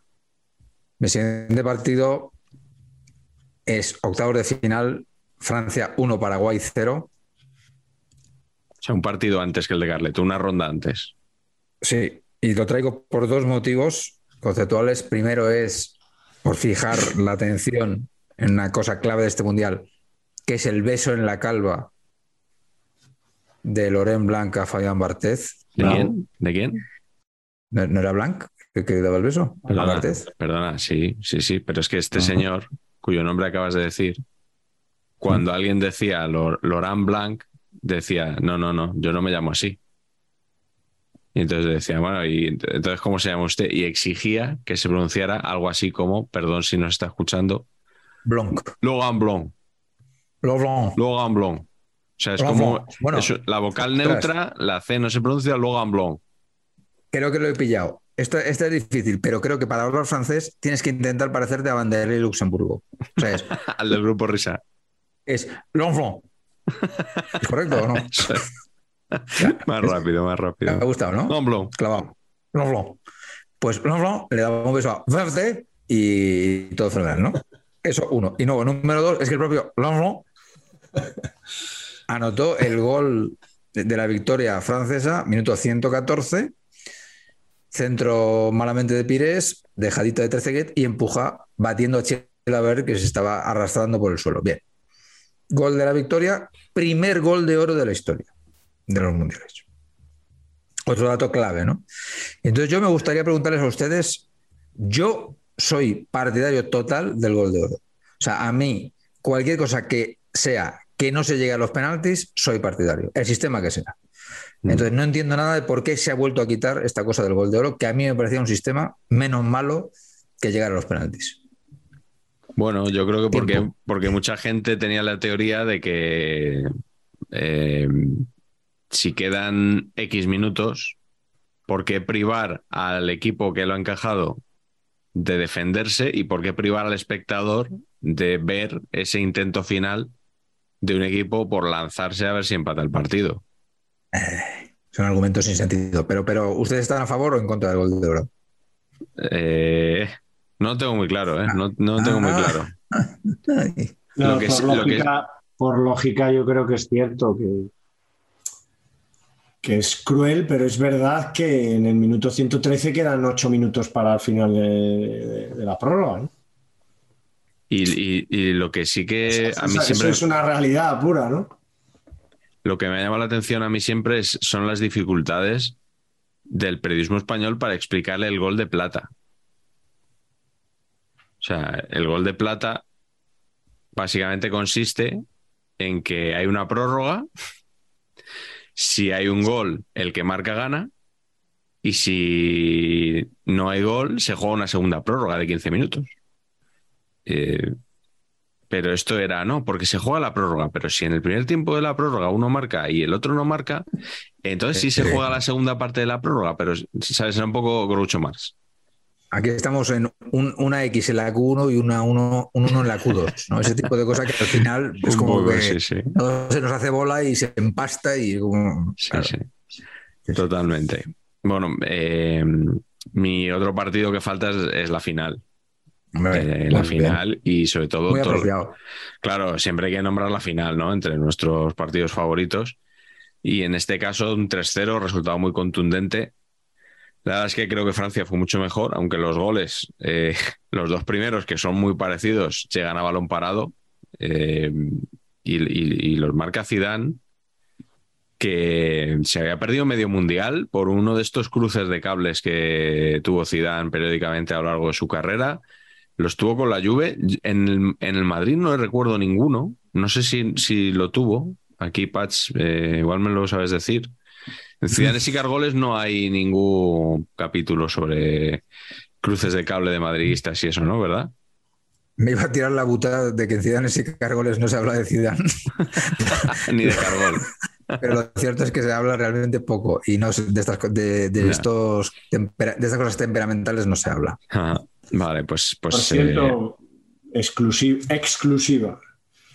El otro día, en un viaje íntimo a la ciudad condal con don Tomás Guas, me confirmó, probablemente Paz ya lo sepa, pero nuestra audiencia no, que tuvo una, no sé si una llamada o tuvo que llamar él porque se enteró que hubo un, un eco del señor Pep Cargol al enterarse de que su nombre y su, su- Ah, sí. estaba en un libro. Correcto. ¿Y cómo se lo ha tomado? Don Pep. Don Pep eh, no entendía nada, se vio superado por el acontecimiento, por el feliz acontecimiento, y, y nuestro querido Tomás le sacó de su inquietud, le aclaró obviamente que, que todo era completamente a favor de, a favor de corriente y que, que- que- que salía muy bien parado, ¿no, Patch? En, en vuestro libro. Sale estupendo. Cargol cierra el libro. O sea, las últimas, el último párrafo es Cargol. Y, sí, sí, sí. Bueno, no, a ver, sale bien parado, pues porque Pep Cargol, cuando hablas de Real Madrid, tiene que estar, tiene que salir bien parado por muchas cosas, pero principalmente por el mitiquísimo partido que se marcó contra los Celtics defendiendo a la River. Que una cosa que no me acordaba de que sale en el libro es que, claro, es como, como Dios mío, Cargol, la NBA, la River, lo ha secado metió 29 puntos la River. En 25 minutos o así, ¿sabes? Pero la imagen que tenemos todos es Dios mío, y es verdad que lo hizo, hizo un partidazo Sí, y, y la verdad es que nos parece un fenómeno y efectivamente pasó eso, que bueno, pues que mostró a, a un amigo de, de Tomás la inquietud de estos quién son y qué están haciendo y, y Tomás eh, agarró el teléfono y chato, chato, no te preocupes y todo bien. Bueno, bueno, bueno. Está bien, está bien. Luego eh, fue Carlas Ruff, fue el héroe de- del Juventud luego en el partido contra los Lakers. Me acuerdo, siempre Correcto. había como un jugador ahí que Claro, pero de segundo eh, plano que contra los NBA eh, lucía. Está, está muy bien tirada, ¿eh? porque también nos creímos ahí que Ruf iba a ser la releche en ese partido, es cierto. Mm. ¿eh? Y luego, pues, Ruf tuvo una buena carrera, pero nada más. No, no fue una estrella. Eh, bueno, pues, por seguir con esto, esto venía a colación de la final de Francia 98. Zidane. como todo el mundo sabe, eh, donde pasó, para empezar, bueno, habíamos hablado de lo de Zidane, ¿no? Que luego gana el Balón de Oro este año, pero Sí. sobre todo tenemos el tema de Ronaldo antes de empezar y bueno, años después sus compañeros contaron que había estado convulsionando eh, la víspera del partido o, no, sé si la misma mañana incluso, bueno, unas horas antes del partido. De hecho, en la primera alineación que, hace Zagalo está Edmundo como titular y no Ronaldo. Recuerdo que ese día estaba Paco González, siempre me acuerdo de las cosas que dice Paco González cuando transmitía el fútbol. En el 94 me acordé de lo de Salinas y aquí me acuerdo que abrió el programa, el carrusel ese día, eh, decía una frase y decía, no juega Ronaldo. Decía, no sé quién titular en Francia, no juega Ronaldo, va a arbitrar no sé quién, no juega Ronaldo, empieza a las ocho y pico, no juega Ronaldo, porque era, era la gran noticia, o sea, Ronaldo era el gran jugador del Mundial hasta este momento, era la gran estrella de la época. Estaba en el Inter ya en- entonces, había dejado atrás su año en el, en el Barça, aquel año increíble que jugó, yo creo que el mejor de su carrera, en plenas eh, condiciones físicas. Y nada, luego la final, la verdad que Brasil no apareció Ronaldo y Brasil estuvo muy por debajo de Francia. No sé qué, recordáis, esos dos goles de Zidane y luego Petit en esa contra. eh, bueno, pues marcando ya el, el 3-0. No jugó de Sailly por sanción aquel día también. Pero bueno, que Francia tenía un equipazo que yo creo que lo tenía todo, ¿no? Que tenía el físico, tenía muy gran nivel técnico, mucho talento y no sé, me, me parecía, me pareció un, un gran campeón, la verdad.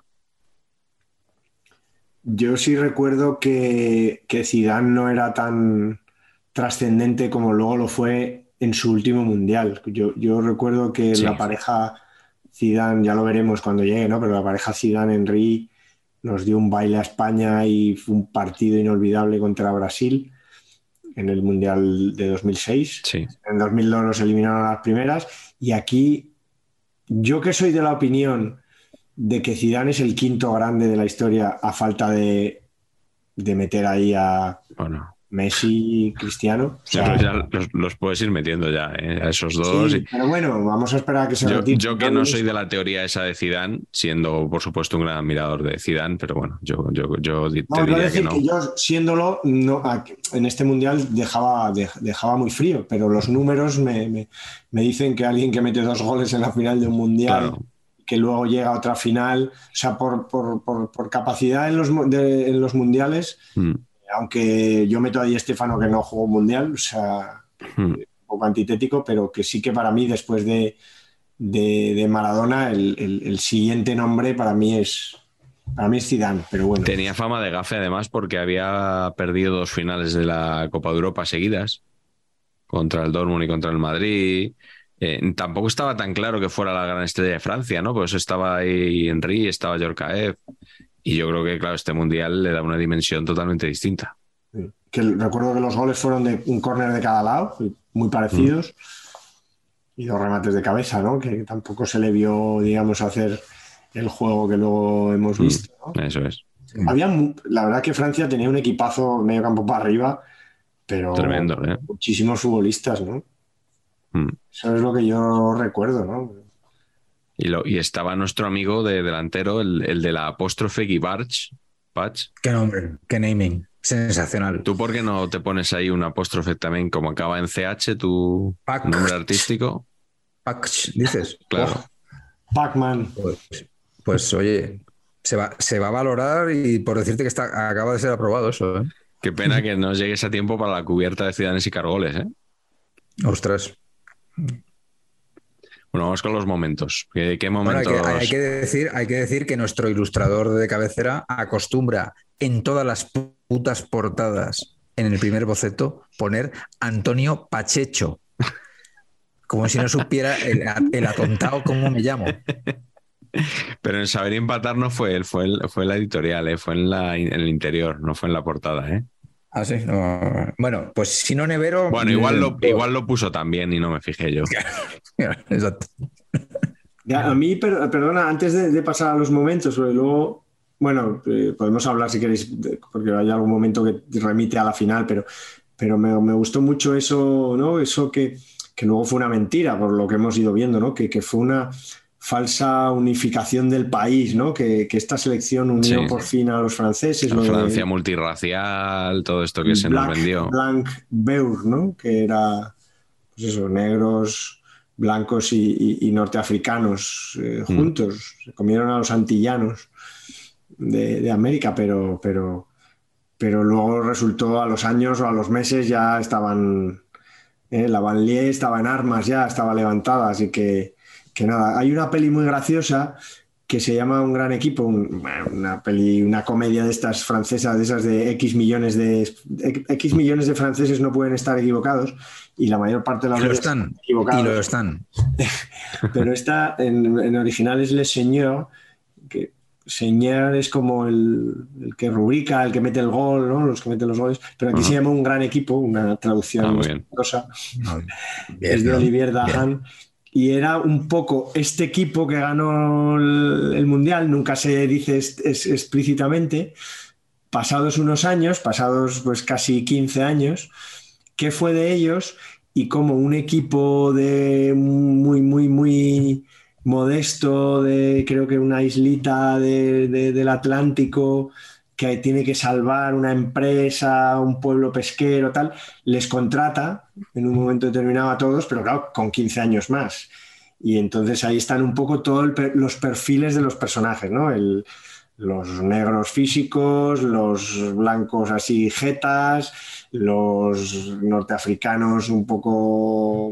eh, eh, no sé, en este caso el actor, no me acuerdo ahora cómo, cómo era, pero la, la verdad que tiene mucha gracia la caricatura de, de- de- de qué fue de estos ganadores del Mundial 15 años después yendo a jugar con un equipo amateur, pues, por un poco por amor al arte.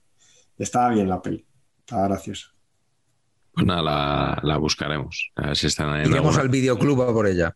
Sí, o a la biblioteca, que, que en las bibliotecas la gente, mucha gente no lo sabe, que hay muchos DVDs Mediateca, palabra odiosa, por cierto.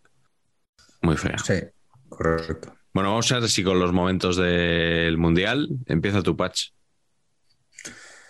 Bueno, pues momento de mundial. Vamos a seguir con el mundo Ronaldo ataque epiléptico porque, eh, bueno, pues me he dedicado a investigar. eh, porque Ah, al final los comunicadores, alguien los comunicadores, recuperando la ilusión por, por el formato.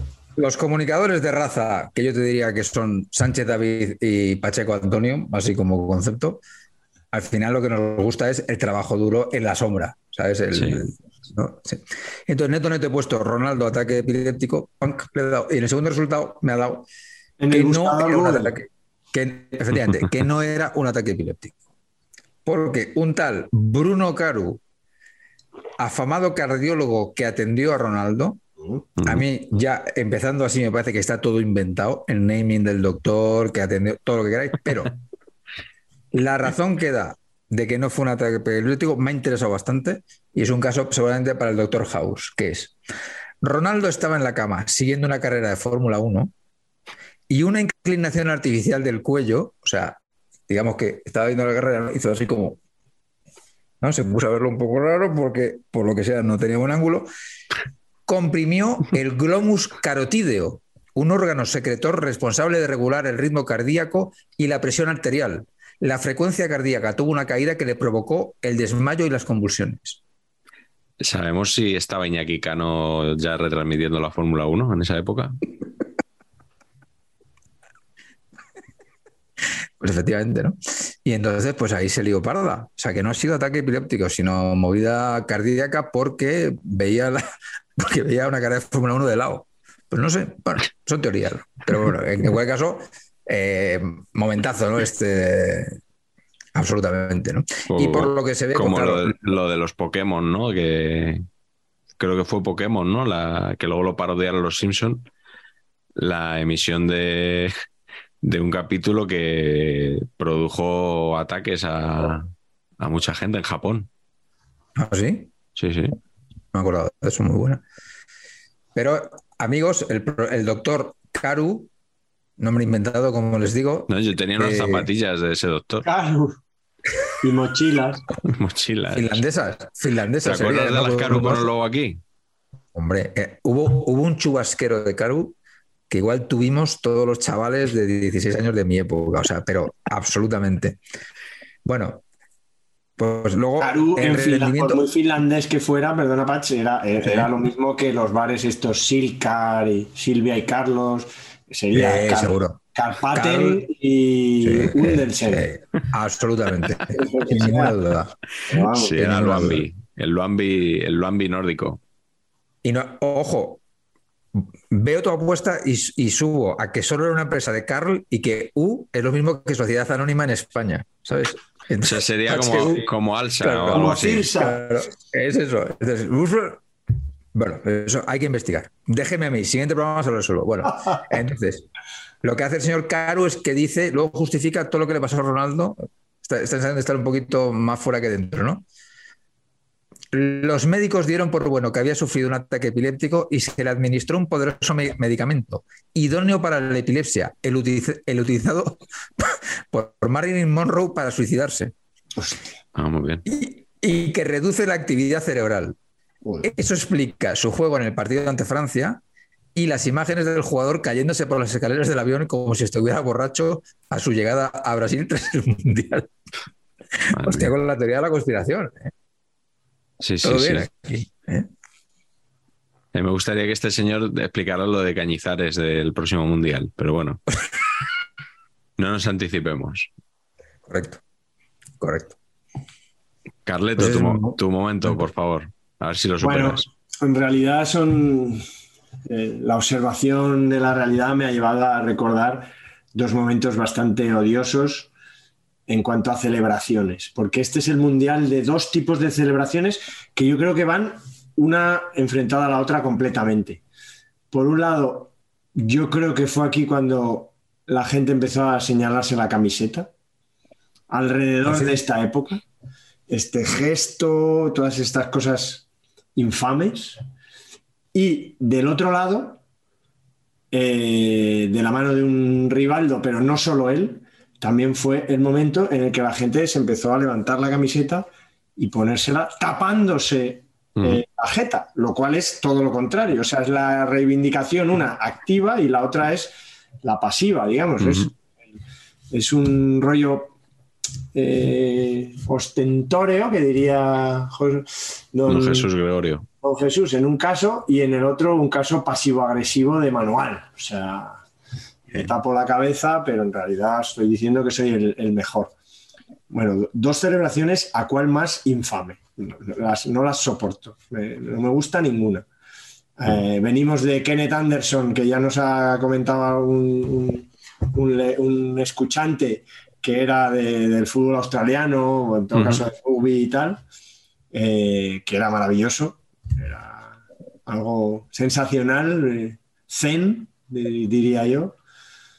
IKEA debería hacer un mueble en homenaje a este gesto, pero, pero llegamos aquí a estas dos celebraciones que a mí me parecen, in- por la parte que te toca, Patch, que tú eres un hombre vinculado a este mundo de la gestualidad y de la venta de uno mismo, que te parecen estas dos formas de celebrar un gol. Todo mal. Es que no, no me gusta nada toda esta cosa, ¿no? ¿Eh? O sea, Yo lo que no soporto es a los que se quitan la camiseta, que encima es tarjeta amarilla. O sea, has marcado un gol para tu equipo, no te quites la camiseta de tu equipo. O sea, ¿por qué te quitas la camiseta de tu equipo? No, es que no lo puedo entender. Un tema. ¿Qué es peor? Que yo estoy de acuerdo contigo, Miguel. ¿Quitarse la camiseta del equipo al celebrar un gol?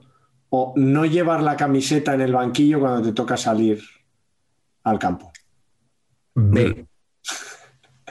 Ah, Pero además, ¿por qué no la llevan puesta? ah, ¿Por qué no la llevan puesta como hemos llevado todos los que hemos ido a un banquillo de tercera? No y puedo cuarta? con eso, tío. En el Es banquillo que tienes no, que estar miento. preparado para salir ahora mismo, con las botas puestas y con todo. O sea, ahora, sal ahora. No, no lo entiendo, No, tío. Yo me he visto, o sea, pero es que eso ha llegado al- a los a las, divi- a las categorías del infrafútbol. O sea, yo estaba jugando en el Riverry y los chavales no se ponían la camiseta porque veían que en, que- que en primera división no se la ponían. Y digo, pero ¿qué más da? O sea, ¿qué vas a sudar en el calentamiento? O sea, si- si- o sea, si tú estás calentando y sales a jugar, es todo lo mismo. mm, O sea, quiero decir, no estás calentando. Puede ser que puede haber un caso en el que calientes, el entrenador te mande volver a salir a entrar, ¿no? Cuando al principio hay un lesionado en la primera parte y, y tengas que estar un rato con la misma. Pero, pero, pero, ¿qué, pero ¿qué estamos hablando? O sea, Por cierto, ya puestos a rajar, Con eh, sudadera y anorak, de, de ponte la camiseta, llévala puesta, ¿qué más da? Es que no- nunca lo he entendido eso. puestos a rajar, eh, otra cosa que no soporto es la cámara esa que han puesto a los jugadores en la liga para que dediquen los goles a sus familias. Ah, bueno. Sí, sí, O sí. sea, a mí me parece eh, lo mismo. O sea, has marcado un gol, es un gol para tu equipo y para los aficionados de tu equipo. Que no es un gol ni para tu mujer, ni para tu hijo, ni para tu abuela. O sea, es para- eh, yo creo que de esta forma eh, se priva un poco a, a los aficionados de, de que el gol es para ellos, ¿no? Pa- parece que, que a veces como que es una cosa privada la alegría de- del jugador y ya Sí, sí. ponerle una cámara para que haga gestitos y haga todo, cucamonas varias y tal, de verdad me parece eh, horroroso. Totalmente. Somos, somos unos señores ya eh, mayores, quejicas, gruñones, que no nos gusta Bueno, nada. un ¿eh? como nuestra comunidad, ¿no? Sí, eso es verdad. Eso es lo que nos, eso es lo, por lo que se identifican tanto con, con estas tonterías que, que decimos. Eh, Voy yo con mi, con mi primer momento, Eh, que es la expulsión de David Beckham. Hombre. Un joven Señor. David Beckham con veintipocos años en su primer mundial, porque además Inglaterra volvía al mundial después de la ausencia de Estados Unidos 94. Y eh, el señor Simeone le, le hace una falta a Beckham. eh, y, y Beckham, que es un pardillo absoluto, y desde el suelo le tira una patadita a Simeone. que, im-. Imaginaos la felicidad de Simeone en el momento de recibir esa patadita de Beckham, de decir, qué, qué, qué, qué tonto eres. ¿Cómo, Sí, eh? sí, sí. ¿Cómo he conseguido eh, tenerte ¿Cómo has donde... entrado? Sí, ¿Cómo has entrado? Te tengo donde yo quiero. Y entonces llegó allí el árbitro este danés, eh, que os vais a acordar de él, que era como una jirafa, Ah, sí. o sea, que tenía un cuello muy largo, era Kim, Kim Moller algo. O que no, era, me, me- estoy me estoy equivocando con Moller Nielsen. Eh, bueno, ahora, ahora, ahora lo diré. Eh, el caso es que le, pues eso, le enseñó la tarjeta roja a Beckham. Solo se llevaban cinco años Simeone y Beckham, pero claro, Simeone, que ya era un, un veterano el día que debutó, pues claro, pues, pues el otro pues, pues fue un pardillo y se fue a la calle. Y el diario de San al día siguiente, que ya sabéis que, que es muy fino siempre titulando, dijo 11 leones heroicos y un niño estúpido. Joder. Eh, exactamente. El árbitro era Kim Milton Nielsen, eh, el árbitro este danés, que a mí no me gustaba nada. eh. Cuando, yo cuando veía este árbitro por ahí por la Champions decía, este, este la va a liar. No me, no me- no me inspiraba, no me inspiraba ninguna, ninguna confianza. Así que nadie más cuando le saca la roja, eh, eh, me estaba viendo el vídeo, le saca la tarjeta roja el, el- el árbitro jirafa y, y- y me, me mola mucho la cara de Batistuta que dice, sí, sí, sí, sí. Diciendo, claro, claro, sí, sí. Eh, Tarjeta roja, obviamente. Obviamente. ver, coño, a ver, claro. Es que, vamos, se la ha buscado. Lo Se que dices de Simeone, es, es- que probablemente Simeone, si hubiera, si hubiera perdido el partido, no, no le hubiera importado porque ya él había ganado ya su, su pelea, ¿no? Es como el caño aquel que le hizo a Vaquero, ¿os acordáis? Y a Guardiola, que aplaude. Sí, sí, es verdad, es verdad, qué bueno. Es un poco el, mi- el mismo, el mismo efecto. Es verdad, es verdad, se me había olvidado esa, esa acción. En este partido hay que recordar el golazo de Owen, ¿no? Sí, en los primeros minutos, eh, hay esos slalom, ¿no? Para cuando parecía que Owen iba a ser. Sí, Bueno, Fue- pues la- que fue aquí que ganó el balón de oro. No, Bueno. eso fue en el 2001, creo. sí, fue, fue posterior, sí. Mm, Sí, sí, fue unos años después, pero bueno, aquí parecía que le iba a romper. Eh, Owen, yo creo que sí, hubo, hubo, hubo buenos goles en este mundial, creo. Eh, luego, luego recordaré yo otro en mi segundo momento. Pero, venga, Carleto, otro tuyo. Déjame para el final, porfa. Venga, Patch, otro tuyo. Déjame para el fin. Pues eh, yo voy a elegir como. Seguramente el televidente estará pensando, está desesperado. Lo estoy, efectivamente. Voy a tocar Ahora todos los palos pensando qué posibles. coño hacen esas guitarras ahí detrás de ti. Bueno, esto es Es lo que de, por la pensando. parte de, de Eugenio Bus Tingorri, a la sazón mi hermano y manager del conjunto musical Los Peter Sellers e intérprete del conjunto telonero de los Peter Sellers, Los Clusó. Entonces, estos son estos son sus Sí, es el Peter Manager. El Peter Manager, correcto. Bueno, total, que otra de las cosas en las que yo me puedo especializar, o sea, igual que la COPE tenía, ya no, lamentablemente, a Fauto con especialidad de los árbitros, pues igual me puede llamar a mí Juanma Rodríguez para que me ocupe simplemente de los temas capilares, ¿no? Simplemente. Mundo capilar, especialista en temas capilares. Antonio Pacheco, buenas noches. Hola, buenas noches. Y, ya está, ¿no? Sí, sí, ¿O sí. no? Hombre, Perfecto. y nos han pedido además que hagamos un especial de, de peinados de futbolistas. Claro, entonces, bueno, pues eso. Y entonces, ¿qué pasó aquí capilarmente hablando? ¿Cuál es el highlight capilar de este mundial? Que estará la gente ahora mismo esperándolo en sus domicilios. Pues el concepto Fernando Redondo, ¿no? Que pasarela, que no sé qué les parece a ustedes, pero a mí pasarela me ha caído fatal siempre, siempre, o sea, siempre, siempre. Pues mm, decidió que eh, los jugadores de su selección tenían que ir con el pelo corto. Esto, pero bueno, campeón. Entonces, eh, Redondo, que era para mí el mejor jugador o sea, de todos, dijo que por aquí y no se cortó el pelo y no fue al mundial. Pero es que Pasarela le dijo que se cortaran el pelo, que les iba a hacer una rinoscopia para ver que no se hubieran metido sustancias comprometidas. Cuidado. No, no, espera. Y, y otra bastante mítica, en una entrevista al gráfico dijo que no iba a citar a futbolistas homosexuales. O sea, un fenómeno total. ¿Quién se quién- ¿Quiénes se cortaron el pelo? Batistuta, que tenía, recuerden ustedes, melenón. Se recortó un poco, sí. recortó un poquito. Balbo y Sorín. Que Sorín, si le ven ustedes ahora en las retransmisiones de Dazón, Mm. madre mía, las tijeras, lo fuertes que deberían ser para, para cortar ese pelaco, ¿no? O sea, imagínate lo que no esto de que, que no corta, ¿no? Pero luego, ¿quién puso el punto sobre las IES de esa manera maravillosa que, tiene, que tenía el don Diego Armando? Dijo al respecto, Batistuta es un alcahuete. Cortarse el pelo por pedido de pasarela es de alcahuetes, porque Bati hizo 300 goles con el pelo largo. Ahí está, datos. Y ahora, la frase, la rinoscopia, el pelo corto. Un día, los muchachos, un, un día los muchachos de la selección se van a rascar un huevo y Pasarela se los va a mandar a cortar.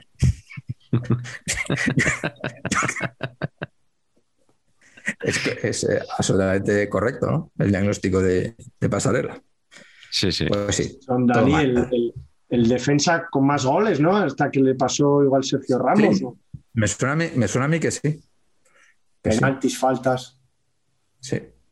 Bueno, mi segundo momento es el golazo también a- en un partido de Argentina de Dennis Bergkamp, que yo creo que es el Bueno. que, o sea, cuando yo digo el gol de Bergkamp, fíjate que. Bergkamp tiene, Sí, sí, tiene tiene- goles y goles para aburrir, pero yo creo que este es el que te viene antes a la cabeza, ¿no? Por lo menos en YouTube, que lo he estado buscando antes, cuando escribes Sí. Bergkamp, eh, te pone, la primera sugerencia es Bergkamp Argentina. O Ah, sea sí. que sí, Joder. O sea, que, eso querrá decir algo, ¿no? En un tipo que, que, mira, hoy hemos hablado de Laudrup y de Bergkamp, que son dos estándares de est- estándares y estandartes, que son dos palabras que se parecen mucho, de la elegancia en el fútbol. Y bueno, ese gol, que es un balón que mete Frank de Boer desde su propio campo, pero muy metido en su propio campo.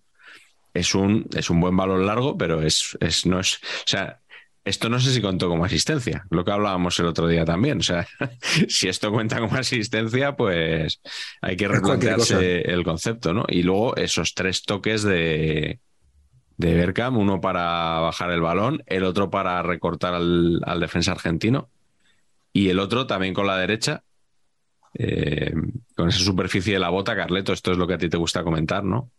Eh, como, como la pega para, para marcar el gol, y además en un momento, era, era como minuto 90, el partido iba 1-1 y este es el gol que mete a Holanda en semifinales.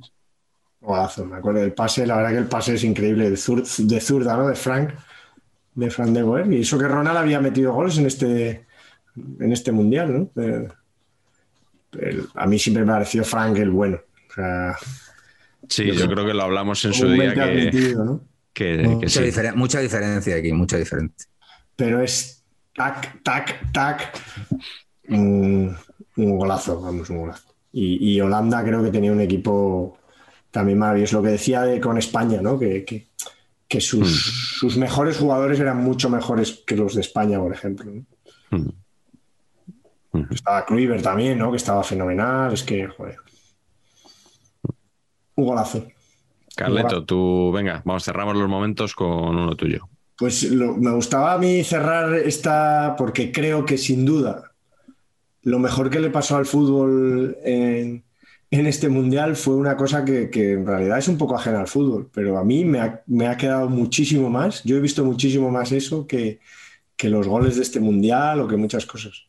Y creo que, que- que probablemente estéis de acuerdo. Yo creo que el anuncio de Nike para el mundial, el anuncio del aeropuerto de la selección de Brasil, Mm. es una maravilla, es una oda al fútbol, al- a la alegría, a todo. Y creo que nadie que lo vea no puede esbozar una sonrisa, estar, no sé, a mí me transmite felicidad, me transmite muchísimas cosas, ¿no? Y, y- y creo que había que recordarlo, ¿no? Porque fue Mm. un anuncio. Creo que este es el mundial en el que Nike desembarca fuertemente en el fútbol. Es curioso que no lo hiciera en el mundial suyo, en el mundial de Estados Unidos, siendo una marca que ya estaba funcionando en el año 94 de sobras, ¿no? Pero si os acordáis, hasta Estados Unidos vestía de Adidas en el 94, o sea, no, Nike no, no contaba en absoluto, pero ya empezaba a sacar botas, empezaba a hacer cosas, pero realmente aquí es cuando da como un poco el... eh, se mete en serio en esto, ¿no? Y, yo creo que es parte capital, creo que he leído que hubo encuestas posteriores al anuncio que decían que la gente tenía la, percepción de que Nike era la patrocinadora del Mundial, cuando era Adidas la patrocinadora oficial. pero que después de este anuncio sobre todo, eh, y de que muchas selecciones, Brasil entre ellas, llevaba la camiseta Nike, eh, tenían esta percepción. Y este anuncio que se, rodó, empezó a rodar en la Navidad del 97 al 98, en el aeropuerto de Galeao, en Río de Janeiro, pero también en Malpensa y en Barcelona, se rodó en varios aeropuertos, utilizando a los jugadores según donde jugaran. Eh, pues la verdad es que fue, fue revolucionario. El director es John Boo, ¿os acordáis? El director de bueno, Cara a Sí. Cara, Face Off, ¿no? Mítico. Eh, este, esto lo hizo justo antes de, de cagarla mucho en Misión Imposible 2, en aquellas fallas sí. mezcladas con la Semana Santa sevillana, ¿no? Había hecho Broken Arrow también. Eh, bueno, un cineasta que venía de hacer cine de acción en, Mm. En Hong Kong y que, y que pasó a Hollywood porque era muy bueno. Y aquí la verdad es que fue sensacional. Nunca había hecho un anuncio, al parecer le gustaba el fútbol, eso hay que ponerlo siempre entre un poco Sí. de paréntesis. Y a mí me hace mucha gracia saber que, que en, que en principio la canción, que es clave y que parece muy natural, dices, hostia, están los tíos jugando fútbol samba en el aeropuerto, pues vamos a poner una, una canción mítica de, de popular brasileña, ¿no? Pues, pues les Mm. costó llegar a ella. Al principio tenían una canción Song 2, Song 2 de, de Blur y, y les funcionaba muy bien, decían. Y luego a alguien se le ocurrió, ¿por qué no algo más pausado, más clásico y tal? Y ya trajeron el más que nada, en la versión de Sergio Méndez, y que es que es perfecto. O sea, y, y lo tiene todo. Creo que, bueno, tiene el cameíto de Eric Cantona. Buscaban a Maradona, pero Maradona estaba muy vinculado a Argentina y tal, y, y al final no se atrevieron, metieron ahí el cameíto de Cantona. Y, y bueno, hay muchos jugadores que luego no estuvieron en este mundial, porque creo que está Romario, estaba y otros que luego en realidad no tuvieron mucha presencia, como tipo C. Roberto, el Mm. propio de Nilsson, pues bueno, tampoco fue muy clave, y Ronaldinho, no sé, Sí, pero de Nilsson ya aparecía por ahí porque yo- es el verano que lo ficha el Betis. eso es. Y ya iba apareciendo en unos minutos. Parecía, parecía que iba a ser más, ¿no? De lo que fue de Nilsson. Sí, sí. Eso es. ¿A ti qué te parece, Patch, este...? Bueno, es, es que no sé si es el mejor anuncio de fútbol top 5 para mí, seguro. Eh, en su momento, eh, brutal, de viralidad y de, comentarios y de trascender lo que es una campaña cualquiera de un producto, como, como bien dice Carleto, que no existía. Nike no tenía la chapa de yo, yo soy fútbol, estaba metiendo dólares a todo meter para, para robarle cosas a Adidas, Adidas y a Puma. Y lo hace con esta maravilla que no sabía lo de Song 2, pero Song 2 me hubiera pegado también. ¿eh? El ritmo que tiene es de huida, esto de es todo rapidez intentando pasar controles y tal. Eh, hostia, yo con Song 2 te lo compro también. La música está perfecta, yo no la cambiaría, pero con Song 2 me entra también. Y está, y a mí lo que me parece es que refleja no, no solo el fútbol, es una manera de, de entenderlo, que es la manera brasileña, y todo el mundo dice, joder, es Brasil. Claro, ese Brasil, ha habido Brasiles, ¿no? O sea, Mm. el del 94 con el cuatribote, pues no me imagino yo, ¿no? A, a Dunga haciendo ahí el canelo menos, ¿no? O sea, sí, sí pero no. ¿eh? Yo, ahora podría ser, yo, ¿no? Ese anuncio ahora, a Vinicius y a esta gente haciendo ahí un poco el canelo, sí los veo. Me faltó Claudemir, Claudemir Vítor, por ejemplo, me faltó en el, en el comercial. Entiendo que por lo que se, por lo que fuera, pues tendría la agenda ocupada. Bueno, pues estas cosas que al Pero final. por eso lo has puesto en la cubierta de Ciudadanos y Cargoles, ¿no? Claro, efectivamente, para darle un poquito del protagonismo que se merece, ¿no? Don Claudemir. Para Claudemir, compensar. Claudemir, a diferencia de Cargol, no nos ha llamado. No, Todavía. No, no sabemos. ¿Tú ¿Y Pelecanos? Pelecanos tampoco. Pelecanos, Mijalis, de momento. Mijalis, como la huerta con- ha conseguido que no se parezca, pues igual buena, buena táctica. Claro. ¿Tú que eres más joven, lo recuerdas? el? Sí, sí, sí, bueno, perfectamente. Fue un impacto, sí, sí. Yo, a, a la gente de mi generación, yo no lo, lo he dicho, estaba en la universidad ya entonces, estudiando pues segundo, tercero de periodismo, esa gran carrera eh, en la que tanto aprendí. Y, y sí, sí, bueno, con, con mis amigos de- del barrio, los no periodistas, digamos, eh, la verdad que nos, nos flipaba bastante. Eh, nos había gustado mucho el de los demonios de Cantona, que son, son un poco los dos primeros hitos ¿no? de Nike, yo Con creo. los, Desde mi perspectiva de simple aficionado que no sabe nada de publicidad, lo recuerdo así por lo menos. Y- Absolutamente. sí, sí. Este, este era una maravilla. Y estaba pensando ahora, hablando de Nike, eh, en la serie de HBO, cuando Magic Johnson firma con Converse y se cree que ha firmado un contratazo y sacan en un rotulito la cifra que hubiera ganado de haber firmado el contrato con Nike y es, es una locura absoluta, que es lo que se embolsó Michael Jordan luego, ¿no? Por confiar en, en el señor Phil Knight. Bueno, vamos a seguir hablando de material deportivo, nos vamos con el balón y con las camisetas de, de este mundial. El balón tricolore, que no es, o sea, es, tiene los colores del balón este que está por todos lados, por el logo, por el cartel, pero no es ese balón exactamente. Es parecido, pero no es ese. Sí, sí, es cierto. A mí, otra vez, me indigna que seamos los únicos que no hemos tenido un nombre para nuestro Pero- puto balón. macho. Y que sea el tango España. Pero No, ojo, pero es que a partir de aquí ya es, es balón por mundial. pero aquí Claro, hay otra coño, cosa. pero, pero ¿por qué nosotros solo repetimos nosotros y tenemos que ser el tango? Sí, O sea- pero, pero aquí hay otra cosa que yo no entiendo mucho, por lo menos de lo que yo sé de idiomas, que algo, algo he estudiado, algo he ido a clase, no vamos a decir estudiar. Eh, esto es un poco rollo, el futix este horrible, la mascota. Tricolore es italiano. Pero sí, igual es tricolor o algo así, ¿no? No, es, No. pero es que eh, col- color en francés es couleur. Cool. Entonces no. Entonces no. Couleur. Entonces no. Couleur. Melchor, ¿Qué tricolor? que ¿Qué tenemos aquí una no cosa ser que con sea tricolor, no. Es el couleur, eh, colo- ¿cómo? No, Courtois no, que si es couleur, que cómo se diría. Couleur. La couleur. Que se va a comer un, un culán de postre, ¿o qué? o un colín. Pero, pero es que Claro. es absurdo. ¿Por qué en italiano? Es que es tricolore. O sea, Mm. este- la bandera francesa tricolore es la tricolore, no es tricolore. Oh, ha sacado un tema aquí. Es, es- pero es que es absurdo, pues es un poco en la línea de, pues al final el, el tricolor es italiano, no es de Francia, pues les pasa un poco como a nosotros. No estamos Pues solos. ya está.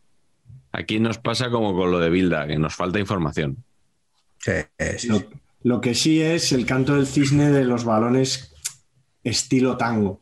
O sea, luego ya los Mm. diseños ya Sí. empieza la anarquía, digamos. Ya Mm. este sistema de hexágonos, pentágonos y estas especie de tri, no sé cómo llamarla, esta figura en cada en cada en cada parche eh, desaparecen ya para no volver. Bueno, vamos con las camisetas. Si os parece, empezamos con la de Brasil, ya que estábamos hablando del anuncio del aeropuerto. Eh, ¿Qué os parece sobre todo eh, esa parafernalia de los hombros? A mí bien. Sí, a mí en este mundial no me gusta que las camisetas son un poco de caída, ¿no? Tienen mucha caída, casi todas. Pero No marcan- moda, tío. No marcan hombro nunca, ¿no? Es la moda, es Ya, súper sí, es sí, súper era- ancho todo. Era un poco lo de, lo de tiempo. A mí me gusta, pero no me vuelve loco. Mm. Me gusta, pero no me vuelve loco. Sí, ¿Qué- qué- aprobado. ¿Qué camisetas os gustan de este mundial? Ahora te digo también que Tafarel está para pedir 20 euros en, en Plaza España, ¿eh? Uf, madre mía. No, me- a mí me sigue sorprendiendo Italia, que llevaba Nike, que, que yo creo que siempre tiene un acuerdo con las marcas, de, o muchas veces ha tenido un acuerdo en el que no, no deja ver la marca. ¿Sabes? Sí, sí. Mm. ¿no? Si ese, ese poder, me- que yo creo que ya no sigue pasando o no, o no lo recuerdo, me, me- me- me gusta, me parece una cosa destacable, ¿no? Que, que logra imponerse a la marca y, y- y- y no aparece Nike. Y se sabe que era Nike, pero no, Hmm. pero no aparece. Sí. A mí hay una que me da miedo, que es la de México. Ah, sí, la de. Sí, sí. El poder, no sé si azteca o maya, no quiero, supongo que azteca.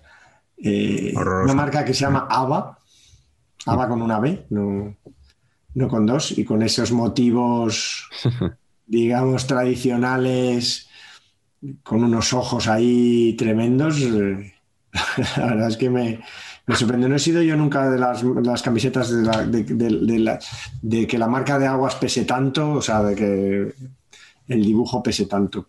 Y no me, No me convence, pero bueno, me parece curiosa. Sí, desde luego, es, es curiosa, es curiosa. Eh, de lo que yo he visto por ahí me ha sorprendido mucho la de la de Noruega. La, la segunda equipación, ¿no? La blanca de Noruega con el, con la bandera ro- rodeada por un círculo, ¿no? A modo de, como si fuera el escudo. Sí, sí, no, es- no está mal, no está mal. Pero ya te digo, me, fíjate cómo les caen los hombros. O sea, no- es, es de esta época que, que es verdad que no, que no, no- no me acaba de, a mí no me acaba de gustar ninguna mucho. Me pasa eso en este mundial. La de España tampoco me gusta, por ejemplo. No sé cómo la veis. España es floja. Sí. Sí, a mí también me lo Demasiado ribete, demasiado un poco todo muy recargado. La belga, eh, una vez más, hay que hacer un- una breve parada en, en ella, porque es un poco. o sea, esta eh, no, es, no sé si es marca de agua exactamente, pero bueno, ahí el, el escudo, bueno, bueno, es que los belgas de verdad, o sea, ¿quién les diseña la, la ropa? Bueno, en este caso, Diadora. Diadora, sí, sí. Mal, mal. Bélgica ha pasado mal. unos años muy jodidos. Eh, Y tiene una pinta de picar esa camisa. A mí, a mí, sin embargo, hay una que sí que me parece directamente a la galería de los horrores de la historia de los mundiales, que es la de la República de Sudáfrica, Sí, muy, muy que feo. es muy una cosa que no sé, no, o sea, no sé si han querido meter a todas las tribus, Posible, ¿eh? un detalle de todas y cada una de las tribus de, de- pero es una cosa que no. Los Bafana Bafana, son los Bafana Bafana. Sí. sí, sí. Pero Bafana Bafana es como Bazorro, ¿no? O sea, Los babazorros de África. claro, Los Bazorros. babazorros del desierto. Efectivamente. Entonces es, es un espanto eso, pero Oye, ¿y la de, y la de Chile? Ese, esas alas del cóndor ahí, o lo que sea eso, blanco mira. sobre rojo. es que Pues mira. Cuidado, ¿eh? Pues mira, yo te digo que te digo que es el intento este de meter aquí el logo de Reebok así a lo, a lo bestia, de puro bestia que es, hasta me interesa, macho. O sea, esto es una camiseta que yo me compraría. Anda. Eso me sorprendes. Madre mía. El, el trabajazo que decíamos del comercial de Umbro en el anterior mundial, el trabajazo en el cono sur del, del de Umbro lo hizo el de Reebok. Igual no me extrañe, es un fichaje. Reebok ficha al comercial de Umbro Eh, para la zona, ¿no? ¿Qué dices, Claro, claro, ahora me encaja se todo. estila, ¿no? Por cierto, ser perfecto. por cierto, Re- Reebok, que no Reebok, Reebok. Reebok, que no tiene ¿Cómo lo dos OEs. Mira, hay ¿Cómo una, lo diría? Nuestros- la de nuestros verdugos Paraguay, la blanca, la, la segunda equipación, no era fea. No era bonita. No sé si lo he dicho para sacar a colación a un futbolista del Real Club Deportivo Español como Miguel Ángel Benítez. Miguel Ángel Benítez, sí, sí. Sí, Buen hay- futbolista, por cierto. bueno, hay, que, hay que decir que hay un campeón del mundo que jugó en el español de este mundial. Eh, Ahí te he pillado, ¿eh? que repase, sí, sí. Centrocampista, suplente, Alan Bogosian. Ah, como sean, claro. Eh, sí, sí, tiene una, tiene una puerta. Y Wome también, eh, que estuvo en Camerún, también jugó en el español. Carleto, hoy no has Sí, hecho, los, sí. debe- no has hecho los deberes hoy, ¿eh? Ya estaba cegado por Benítez, que era el bueno de estos. Y solo, lleva, estoy por yo. cierto, al- lleva, eh, lleva Adidas y se pintaba las se pintaba las líneas como han hecho. O sea, un poco un toque de, de- un toque de autenticidad de, de otra época. Que se pintaba las. Se pintaba de negro las rayas de las tres rayas de las de las Copa Mundial. Mm. Hay, que, hay que comentar también eh, Rumanía de rojo, de segunda equipación, y sobre todo el tinte de pelo de los jugadores una vez que se Añado que no lo comentara Patch antes. Nuestro, exper- que nuestro experto no lo comentara. Claro. Bueno, porque, porque solo se me da un momento. Si, si, si- si- si- si hiciéramos lo que la gente pide, que es que haga yo todos los momentos, pues entonces os habría comentado esto. Como no, os tengo que dejar una cuota de protagonismo que nos corresponde, entonces no puedo meterme en los temas que quiere la gente. Esta es la realidad. Estáis cortando las alas de mi libertad. Esto, esto es lo cierto que está pasando en este programa. Antonio Pacheco, experto capilar, buenas noches. Hola, muy buenas noches. ¿Qué tiene que decirnos de la parafernalia de la selección rumana? Pues que, ¿Esto es una cosa de L'Oreal, por ejemplo? O sea, ¿o ¿por qué fue esto? No lo tengo yo investigado. No, bueno, pasar de fase se, se tiñeron todos Se de tiñeron rubio. todos. Esto, no- esto no es platino, ¿no? ¿Platino es más blanco o es esto? Es- exactamente. Me están pillando, es que son, hay, hay varios, ¿no? También depende como... Estelea, por ejemplo, es el único que no cumplió. Yo creo que sí que es platino, ¿no? Que, que Se puede decir que es platino esto. ¿no? blanco no es platino, ¿no? Ser un poco rubio. No lo sé, pero me- ahí me pillas, fíjate. No sé. Oye, tenemos, y- tenemos un experto para estos temas y ya veo cuál es su aportación. que Bueno, me- mi, mi aportación es, es lo vivido, ¿no? Porque yo me lo teñí también y jugué eh, unos meses de rubio platino. Así. Esta es la realidad. ¿En serio? Sí, sí pues, eh, pues una vez que gané un premio de creatividad, fuimos a recogerlo a Chicago y entonces era que nosotros habíamos ganado la mejor campaña europea y competíamos contra la americana, la sudamericana, la asiática y la africana y era la mejor del mundo. Y, y yo dije, si ganamos la del mundo, me tiño. Tacata. Entonces nos fuimos a un Walgreens eh, y me compré, me acuerdo perfectamente, el color Happy Honey. Entonces era. sí. Entonces mi, mi amigo Pachi, con el que fui a recoger el premio, pues mm, esa misma noche procedió a entintarme. Sí, sí, y era de una, de una ridiculez importantísima, como todos estos muchachos que estamos viendo aquí. Eres Pachi Pachi. Somos, claro, eh, seguimos trabajando juntos, tío. Somos Patch y Pachi, que es el dúo cómico más absurdo de la publicidad española. Siempre hacemos el ridículo cada vez que nos presentamos. Oye, ¿Y tú empezaste a notar que después del Happy Honey el pelo como que empezó a No. perder agarre y a escasear? No. ¿Hubo relación causa-efecto? No, no, no, ya estaba jodido, ya estaba jodido. Ya estaba venía torcida, venía torcida la cosa desde el partido de Nigeria ya, ¿no? Venía la cosa muy complicada, muy complicada. Ese partido no se podía remontar y dije, "Eh, total. Vale, vale. Oye, nos hemos saltado Masters of Naming porque eh, se nos estaba haciendo muy largo el programa. No sé por qué, porque apenas divagamos. No, ¿Queréis no. rescatar rápidamente algún nombre antes de despedirnos? Que no nos despedimos, pero bueno. Yo, yo, yo iba a cerrar en bucle el programa, pero vamos a hacer, ¿no? iba a cerrar en bucle porque la camiseta de Dinamarca me parece de las más bonitas. Y, era- y así Sí, hemos cerrado perfecto como Hockey Es Noche. Dinamarca pura, sí. El Es Dinamarca final que pura. le, que, le, que le inventa Michael Powell a Scorsese. Pero no, yo creo que Masters of Naming, alguno hay que decir, hombre. Hombre, yo quería decir a Tore André Flo. Fl- Hombre. Flonaldo. Fronaldo. ¿Y el sí, otro señor. Flo, la, qué relación tenían? ¿Y quién? ¿El del show? Había otro Flo, ¿no? Había dos Flos. ¿De dos flos? ¿No había dos Flos? Yo no tengo. Ahora- yo solo ahora me recuerdo pillas. este. Yo recuerdo este nada más. No, igual me estoy yo.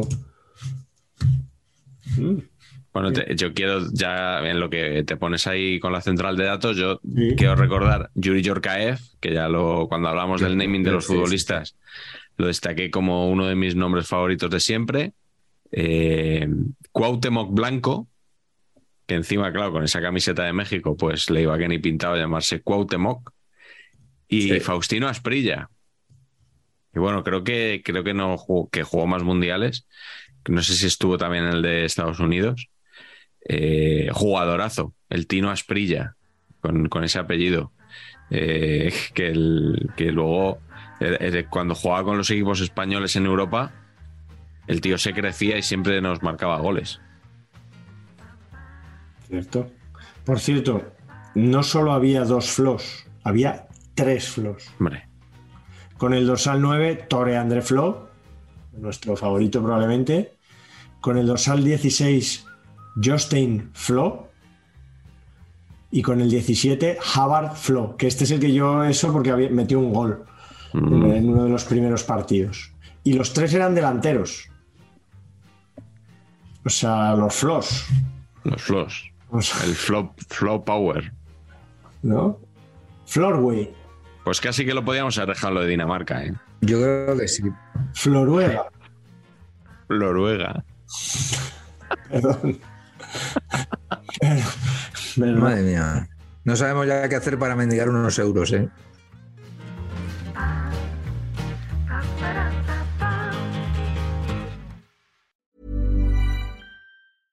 Ever catch yourself eating the same flavorless dinner three days in a row?